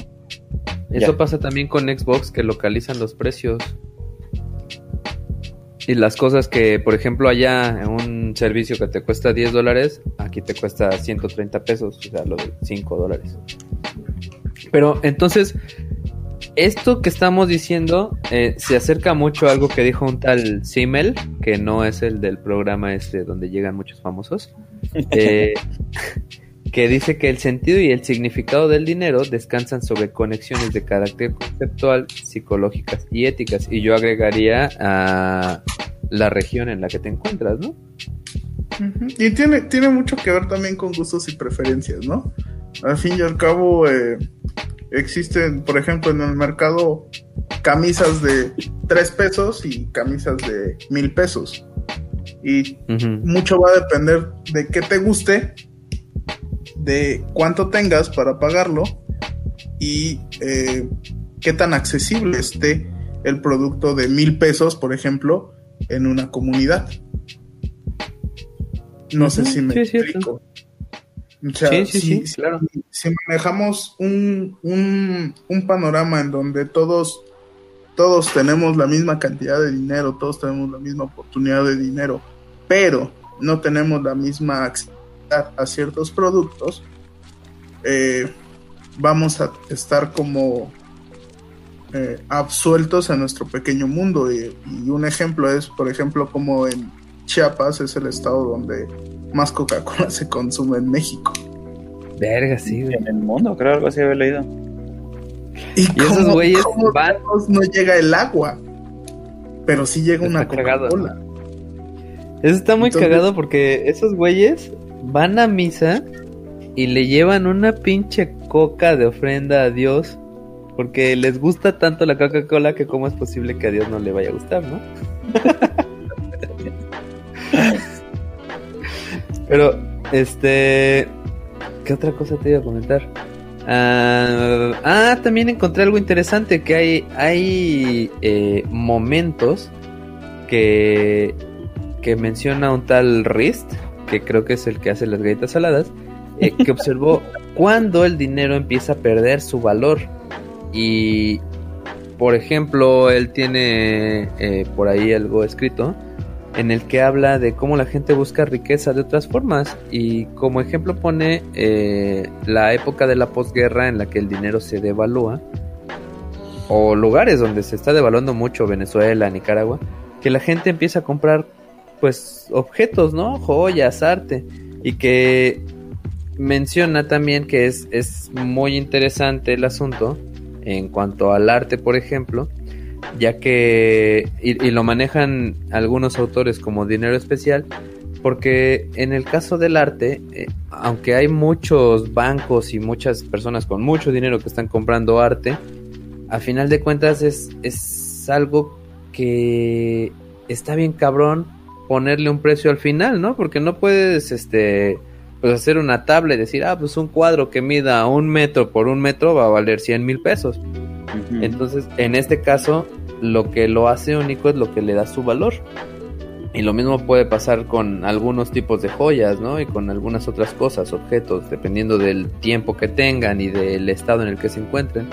Entonces, pues es, es curioso cómo el dinero puede perder el valor ante otras cosas que a final de cuentas a esas otras cosas está cabrón darles un valor, ¿no? Y que dices, pues por ejemplo yo aquí que tengo una rasuradora que no salió a la venta de Hulk, que dices, güey, o sea, esa madre que tengo ahí, pues, igual y algún día paga la pinche universidad de mi hija, pero pues igual y no vale nada, ¿no? Está, está bien cabrón esa Y- dualidad ahorita, o esa tomando, posibilidad de que tomando valor. tu tomando tu comentario de que cómo el arte se cotiza está muy cabrón que el arte se cotice y por ejemplo no se cotice el conocimiento que tiene la esposa de, de Búho para que valga lo mismo que un cuadro de, de arte, ¿no? O sea, realmente aquí tiene que ver con la eh, originalidad, con la escasez y vuelvo a lo La- mismo. Unicidad. Bueno, la publicidad sí, también. No, Pero digo vuelvo a la unicidad. Ah, Ajá, unicidad. Pues, Sí, que tan Eh, pero inexplicable, ¿no? vuelvo a lo mismo. así Para, para ustedes, ¿qué sería lo más caro que hay en esta vida? Pues yo creo que podría ser la vida misma. Pero, pero, eh, caro y monetizable, yo El diría asunto que seguramente es este alguna obra de arte o alguna pieza de colección, tal vez. Mm, sí, para mí es una, una idea. Una, una obra de arte es única e irrepetible, ¿no? Sí, pero depende de cómo la vendas y de, y de lo que dices que representa, ¿no? O sea, es, es como plasmar una idea, pues. Y es que es como lo que yo decía, que todo depende de si hay alguien dispuesto a pagarlo. O sea, y vamos al ejemplo de, del happening, que pues hay, hay artistas que realmente no te están vendiendo la obra de arte, sino el transcurso en el que sucedió esta obra de arte, ¿no? Había una tipa que, que se hizo varias cirugías con las que se parecía un demonio, llegó a parecer un demonio, pero realmente lo que ella vendía era el eh, eh, transmitía el momento en el que le estaban haciendo la, la cirugía y pues el asunto lo que valía era el happening o pues no vayas tan lejos está el asunto del cuadro de Banksy no que valía una lana y en cuanto lo compraron pum sale esta madre que corta el cuadro y o corta la, la imagen y pues, el cuadro puta aumentó el doble su, su precio ¿O no viste ahorita la, la pinche colección que está de James Franco en el MoMA? ah no mames que todo es invisible no Sí. la, la obra Es una invisible. Entonces el, el vato justifica precisamente que lo importante es el happening. Y, y, y entonces tan no es importante ya ni siquiera la técnica, ni la estética, ni nada, que él dice que ni siquiera la obra es importante. Entonces, eh, no hay obra, no hay nada, lo único que está son los pinches explicaciones del Ajá, donde el está la obra. Y las ha vendido, y la gente ha pagado Está bien cabrón.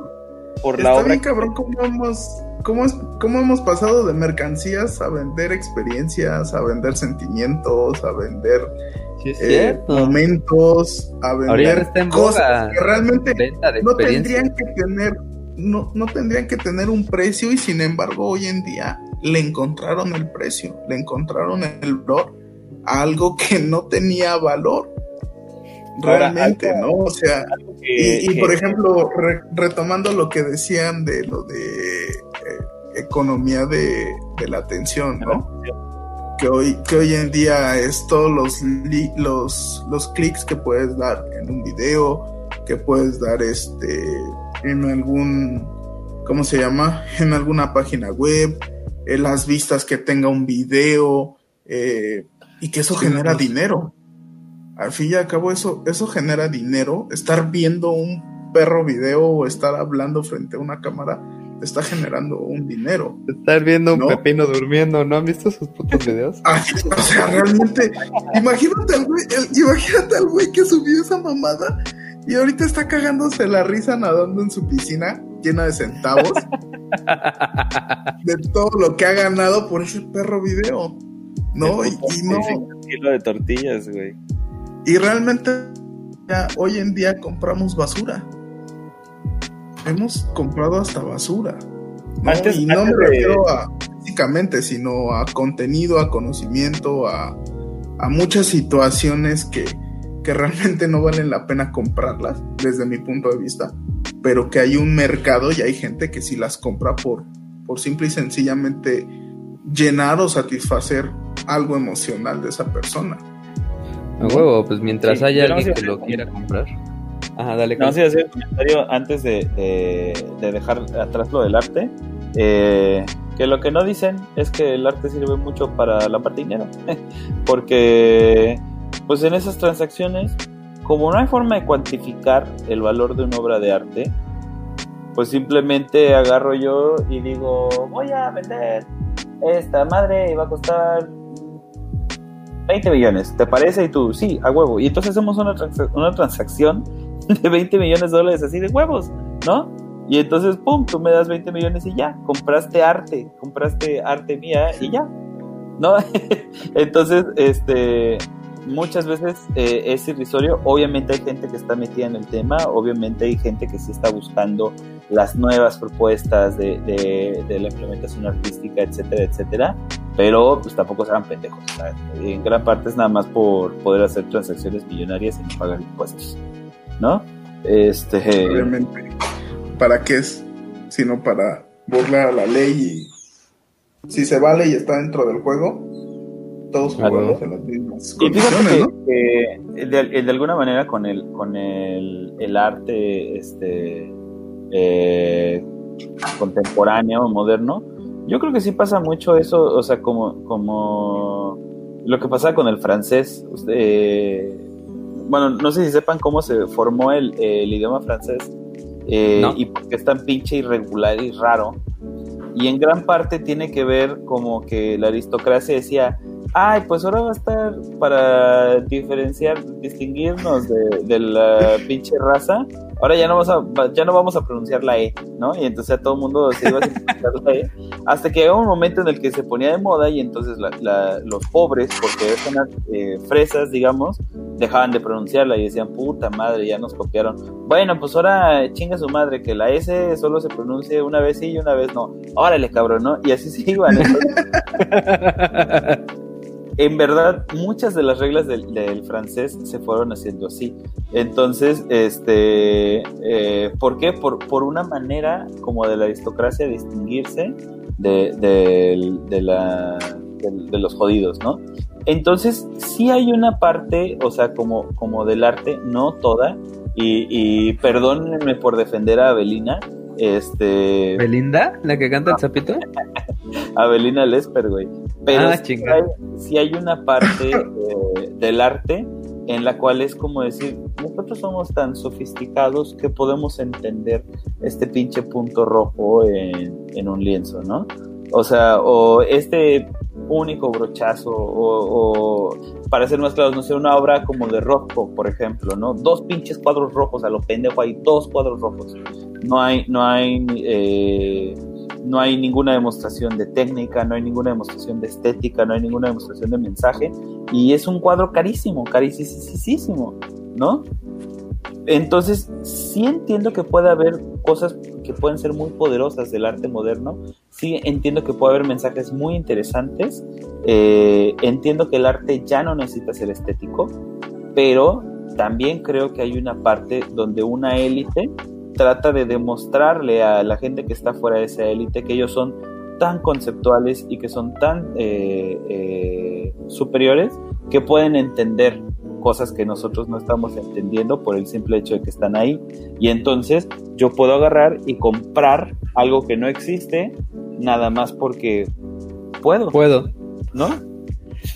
Es como este. ¿O no viste? Mario No, Balotelli. no llegaron a ver la noticia de, de este un artista que colocó cubetas de agua sobre el Ah, sí, suelo, representando la Iztapalapa, ¿no? cantidad de agua que había ¿no? en la Ciudad de México, ¿no? Dices, güey, eso no es arte.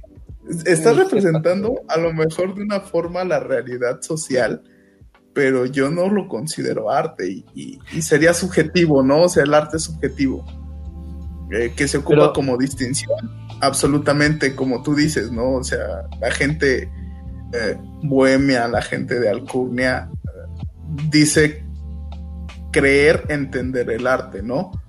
pero es una, es una cuestión subjetiva porque no, no, el arte es completamente distinto para cada quien, ¿no? Le transmite cosas completamente distintas. A mí no me, a mí no me gusta el arte en forma de pintura, me gusta el arte en forma de música. A lo mejor a René le gusta el arte en forma de, de este, ¿cómo se llama? Arquitectónica, ¿no? A otras personas les gusta otro tipo de arte, ¿no? Y, y desafortunadamente lo conceptualizan de una forma distorsionada a lo que debería de ser, ¿no? Pero bueno. Pero. ese es mi punto de vista. Sí, yo, yo estoy igual, ¿no? Pero también, pues, por ejemplo, está hablando, ahorita que hablaste de esos güeyes de las, del agua, pues este Gabriel Orozco, que es así como uno de los top mexicano y es jalapeño, eh, este, pues un día en una bienal, creo, de Milán o algo por el estilo, llegó y puso una puta caja de zapatos. Y pues obviamente todo el mundo pegó el grito en el cielo y empezaron a hacer un chingo de mamás. Y ya cuando le preguntaron, pues dijo así como que, no, pues mi obra fue como el happening, ¿no? De lo que ustedes iban a hacer, más bien, no el happening, sino todo el revuelo que ustedes hicieron sobre la sus pendejada que yo puse". mamadas. Pues sí, ¿no? O sea, ya esa madre ya es muy, muy, no sé, muy etéreo, muy conceptual. Pero, ¿qué te iba a decir? Ya acercándonos un poco a la época actual en cuanto al dinero, según Weatherford en el 97, y eso que aún no aparecía en las criptomonedas, decía que el dinero líquido, o sea, el efectivo, se iría relegando a las clases más bajas y esto debido a que las otras clases ya empiezan a mover la lana de manera electrónica y pues poniéndole de mi cosecha un poco hasta digital, ¿no? Eh, se mueve ya el dinero imaginario y con esto me quiero mover al, al tema de cuánto dinero hay en el mundo. Eh, pues encontré que hasta 2018 eh, pues hay varias categorías del dinero, ¿no? Empezando por el M0, que se refiere al dinero que hay en efectivo, en monedas y billetes impresos, que en todo el mundo hay algo así como 7.6 billones de dólares, que serían millones de millones de dólares. De ahí el M1, que es decir, el dinero impreso más el que se encuentra en las cuentas corrientes, eh, que no sé si ahorita Jorge nos puede decir que es una cuenta corriente, suman unos 36.8 billones de dólares. ¿Qué es una cuenta corriente? Dentro de una economía. No, está pues una, dentro de este, ¿Cómo? ajá, una cuenta corriente de, pues no sé cómo lo manejan aquí en cuanto al M1, tipo de dinero M1. Ah, son todas las que están dentro de los bancos y son depósitos a corto plazo. Ok. De ahí el M2 comprende M2, M3, M4. Ah, creo que en México nada más hay hasta M4. vientos. Pues aquí se maneja el M2, comprende las anteriores y aparte los depósitos y suman unos 90.4 billones de dólares. Y ya de ahí hay otras cantidades imaginarias, como el dinero que hay en las bolsas de valores, que dan unos 73 billones de dólares. Y el dato más cabrón de todos es el de la deuda mundial comprendido en gastos de empresas, gobiernos, hogares, y todo esto oscila a unos 250 billones de dólares. O sea, literalmente se gasta mucho, mucho más de lo que hay. Y siempre tengo una pregunta que aquí se la haré en este momento a Jorge. Si todos los países del mundo tienen deuda, ¿a quién chingados le debemos, güey? ¿A los marcianos o qué pedo? Es el gran problema del dinero, ¿no? O sea, es, es algo que no existe, que no tendría que existir, que no sirve para nada, pero que rige nuestra vida.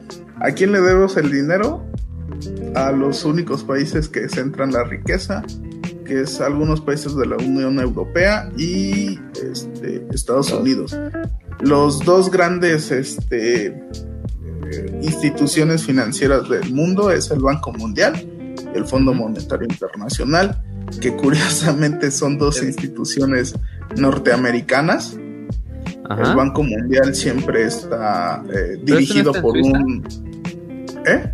Ese no está Espera, el, no, el Banco Mundial está siempre dirigido por un norteamericano Ajá. y el Fondo Monetario Mm, es este es como el regalo o este no no está Cárcel sí como presidente del Fondo Monetario Internacional no.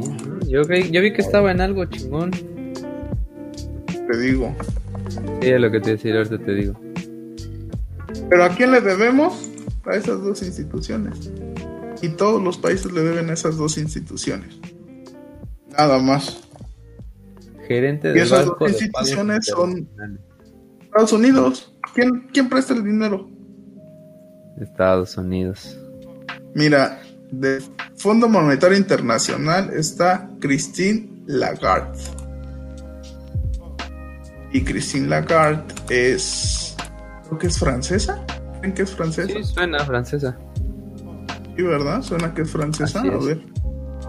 Sí, es francesa. El Fondo Monetario Internacional es, la institución que le regaló Estados Unidos a Europa para que dejaran de chingar. Y esa es la neta. Esa es la neta, porque el Banco Mundial es el que presta el dinero. El Fondo Monetario Internacional presta el dinero, pero además da eh, como observaciones o como eh, recomendaciones a los países latinoamericanos o a los países que presta, a los que les presta el dinero para que eh, salgan de situaciones económicas. Por eso es que México tiene una gran deuda con el Fondo Monetario Internacional. Normalmente los países que tienen fondo, deuda con el Fondo Monetario Internacional es América Latina y los países que en algún momento fueron potencias en Europa. Y hoy en día pues, están este, muertos. Pero ¿a quién le debemos ese dinero? A Estados Unidos. ¿Estados Unidos te lo va a cobrar? No. ¿Por qué? Porque como tú dices, hay más dinero del que realmente existe. ¿Cuándo vas a pagar una, por ejemplo, cuándo vas a pagar una deuda de México? Never in life. ¿Cómo? Never in life. Never in life, pero sí lo puedes pagar con petróleo, sí lo puedes pagar con recursos naturales, sí lo puedes pagar con un chorro de cosas, menos con dinero. Con y ya luego cuando va el para allá lo pagamos un poco con culo, ¿no? No, si te quieres empinar como país, pues ya está. Pero normalmente se paga con recursos, con, eh, con petróleo, pero no, no con barriles, no, con pozos. O sea, el derecho de que tú vayas y expropies un, una zona petrolera, ese es el pago. ¿Tú crees que a México le siguen, le seguían o le siguen dando crédito solamente porque lo quieren endeudar? ¿O porque realmente tiene todavía mucha riqueza que darle a todos esos países? Órale. O sea, hace unos años hablaron de que se había acabado la, este, la gallina de los huevos de oro con el petróleo y entonces si se había acabado porque hicieron una reforma. ¿No? Mm. Sí, pues de hecho he visto que han encontrado más yacimientos. No mames. No que ya se había acabado la gallina de huevos de oro. No que ya no había más y que por eso necesitábamos de otro, de otras personas. Entonces realmente todos los préstamos están eh, sustentados en recursos naturales más que en dinero más que en riquezas metálicas o cosas así, está sustentado en recursos naturales. Y volvemos a lo mismo, el dinero no vale. Realmente lo que vale son los objetos, lo que podemos tocar, lo que podemos transformar, lo que podemos crear y de lo que podemos consumir. Petróleo, hectáreas, agua, aire, todo eso es lo que vale. Pero pues se le da un valor monetario. Entonces nuestra deuda nunca se va a pagar y luego ni siquiera sabes a quién le pagas. O dime a quién le pagas tú tus deudas del banco. Pues al banco. Y digo que igual y como nosotros le debemos al banco y los países le deben a Estados Unidos, pues no les conviene que les pagues la deuda, ¿no? Les conviene que se mantenga ahí por siempre y para siempre. Y se va agrandando y agrandando y agrandando la deuda, ¿no? Y al rato ese pinche... No, que el pinche par de zapatos que sacaste en Coppel ya te valió lo que valía una pinche PlayStation 5, güey. ¿Cuántos, ¿Cuántos bancos mexicanos hay? Ya ni uno, ¿no? uno, Ah, Banorte. Banorte ya no es mexicano. Ah, Banco Azteca. Banco Azteca nada más. No, creo que Eh. Banorte ya no es de México. Normalmente las bancas en México son españolas y chinas, creo. Españolas y chinas. Entonces nuestra deuda se va para. Chino, ¿no? ¿Cómo? HSBC es chino. Creo que sí, creo que sí, HSBC es chino. Para allá se va tu deuda. Qué chingados. Y a- además México tiene de las tasas de interés más altas en el mundo. Sí, güey, no. En el mundo, o sea, de mi tarjeta de crédito pago el 56.82% de intereses sin atraso. Cuando hay otros países con el mismo tipo de tarjeta que pagan solamente el 5% de intereses. No manches, está cabrón. Pero Oigan, tiene pues yo- mucho que ver con la liquidez que hay en un país. A huevo. Pues yo creo que ya hay que irle cerrando. Este, yo diría que nos echemos los superchats, que ya son poquitos. Y este, y ya de ahí damos con una ronda de conclusiones, ¿no? Y recomendaciones. Y ALB.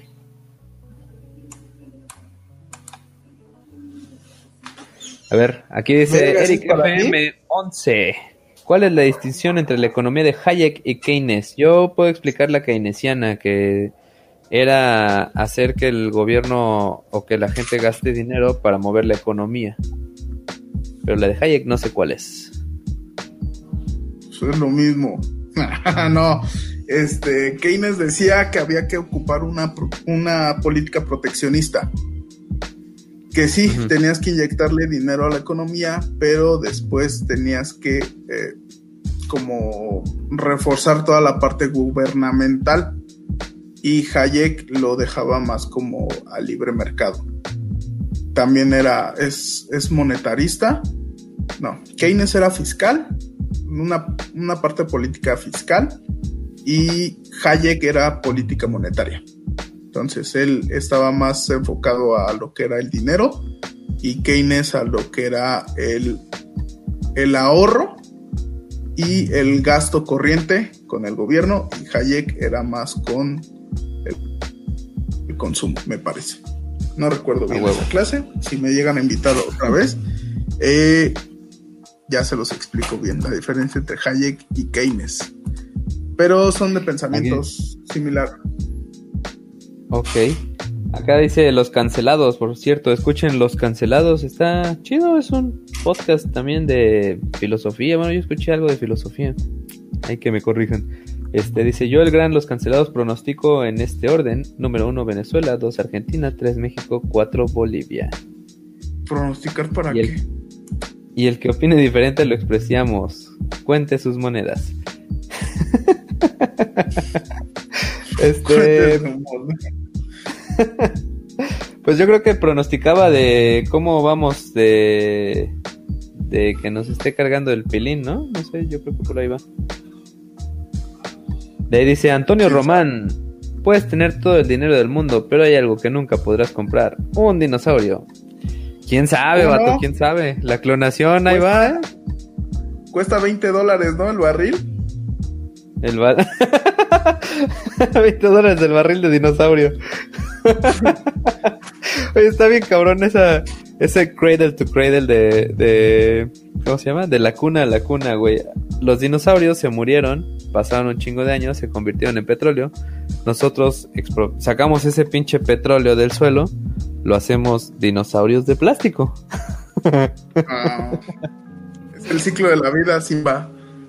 Así es. Dice los cancelados. Ah, los cancelados, creo que uno de esos güeyes es el que es nuestro Patreon. Eh, gracias, los cancelados. No se puede comprar la dignidad de este podcast. Voy cancelando mi, mi suscripción de Patreon ya. No, sí, sí, claro que puedes comprar nuestra dignidad. Hazte Patreon de ese de 50 dólares y vas a ver las cosas que te vamos a mandar. Nudes. Un OnlyFans. Un OnlyFaps. Aquí dice Sam Set, creo que ya lo leímos, va a sonar súper ridículo, pero no Sí, puedes ya. comprar el amor o la felicidad. Ya. Acá dice Iván, WhatsApp o si mandias. Este, yo considero que el dinero sí compra la felicidad, pero solo hasta cierto punto. Lo que creo que sí da el dinero es una vida plena. Ahí continúa. El pedo es que tendemos a confundir mucho la felicidad con plenitud. Pues, eh, sí, lo mencionó hace rato Kale, ¿no? Que hasta cierto monto, eh, pues sí te ayuda a ser más feliz y de ahí en adelante, pues sí, tal vez te puede dar como oportunidades de hacer más cosas y pues, pues sí, tener una vida más plena, sí, yo creo que sí, por ahí va. Y aquí dice el mismo tipo, ¿creen que vale más un valor estético o uno ético? Mm. Ninguno de los dos, ninguno de los dos vale. Lo único que vale es la experiencia que te va a generar. Ya. Y ya. Y el último es de Alan Pales. Ah, chingados. ¿Quién lo regresó? Maldita sea. Alan Pales, el mundo se consume en dinero. Saludos incorrectos, les escucho completo mañana. Muchos saludos, Alan Pales. Muchísimas gracias. Y no mames, ¿que no tiene oreja o qué? ¿Se la va a poner mañana o por qué no lo va a escuchar completo? No sé, no sé. Ya cuando menos déjale ahí abierto para que, aunque no nos oigas, ¿no? Este, no, yo tenía un amigo que, que vive ahí en la Ciudad de México y dice que ponía el podcast porque como hablábamos mucha gente decíamos muchas pendejadas, este, se iba y pues la gente pensaba que había alguien en su casa.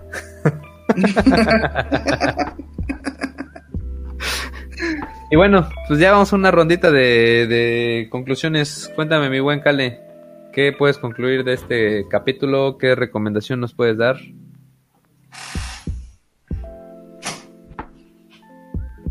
No te oigo ni madre, güey. Eh, no te oigo nada. Bueno. No, no se escucha. Entonces tú, George, empieza tú.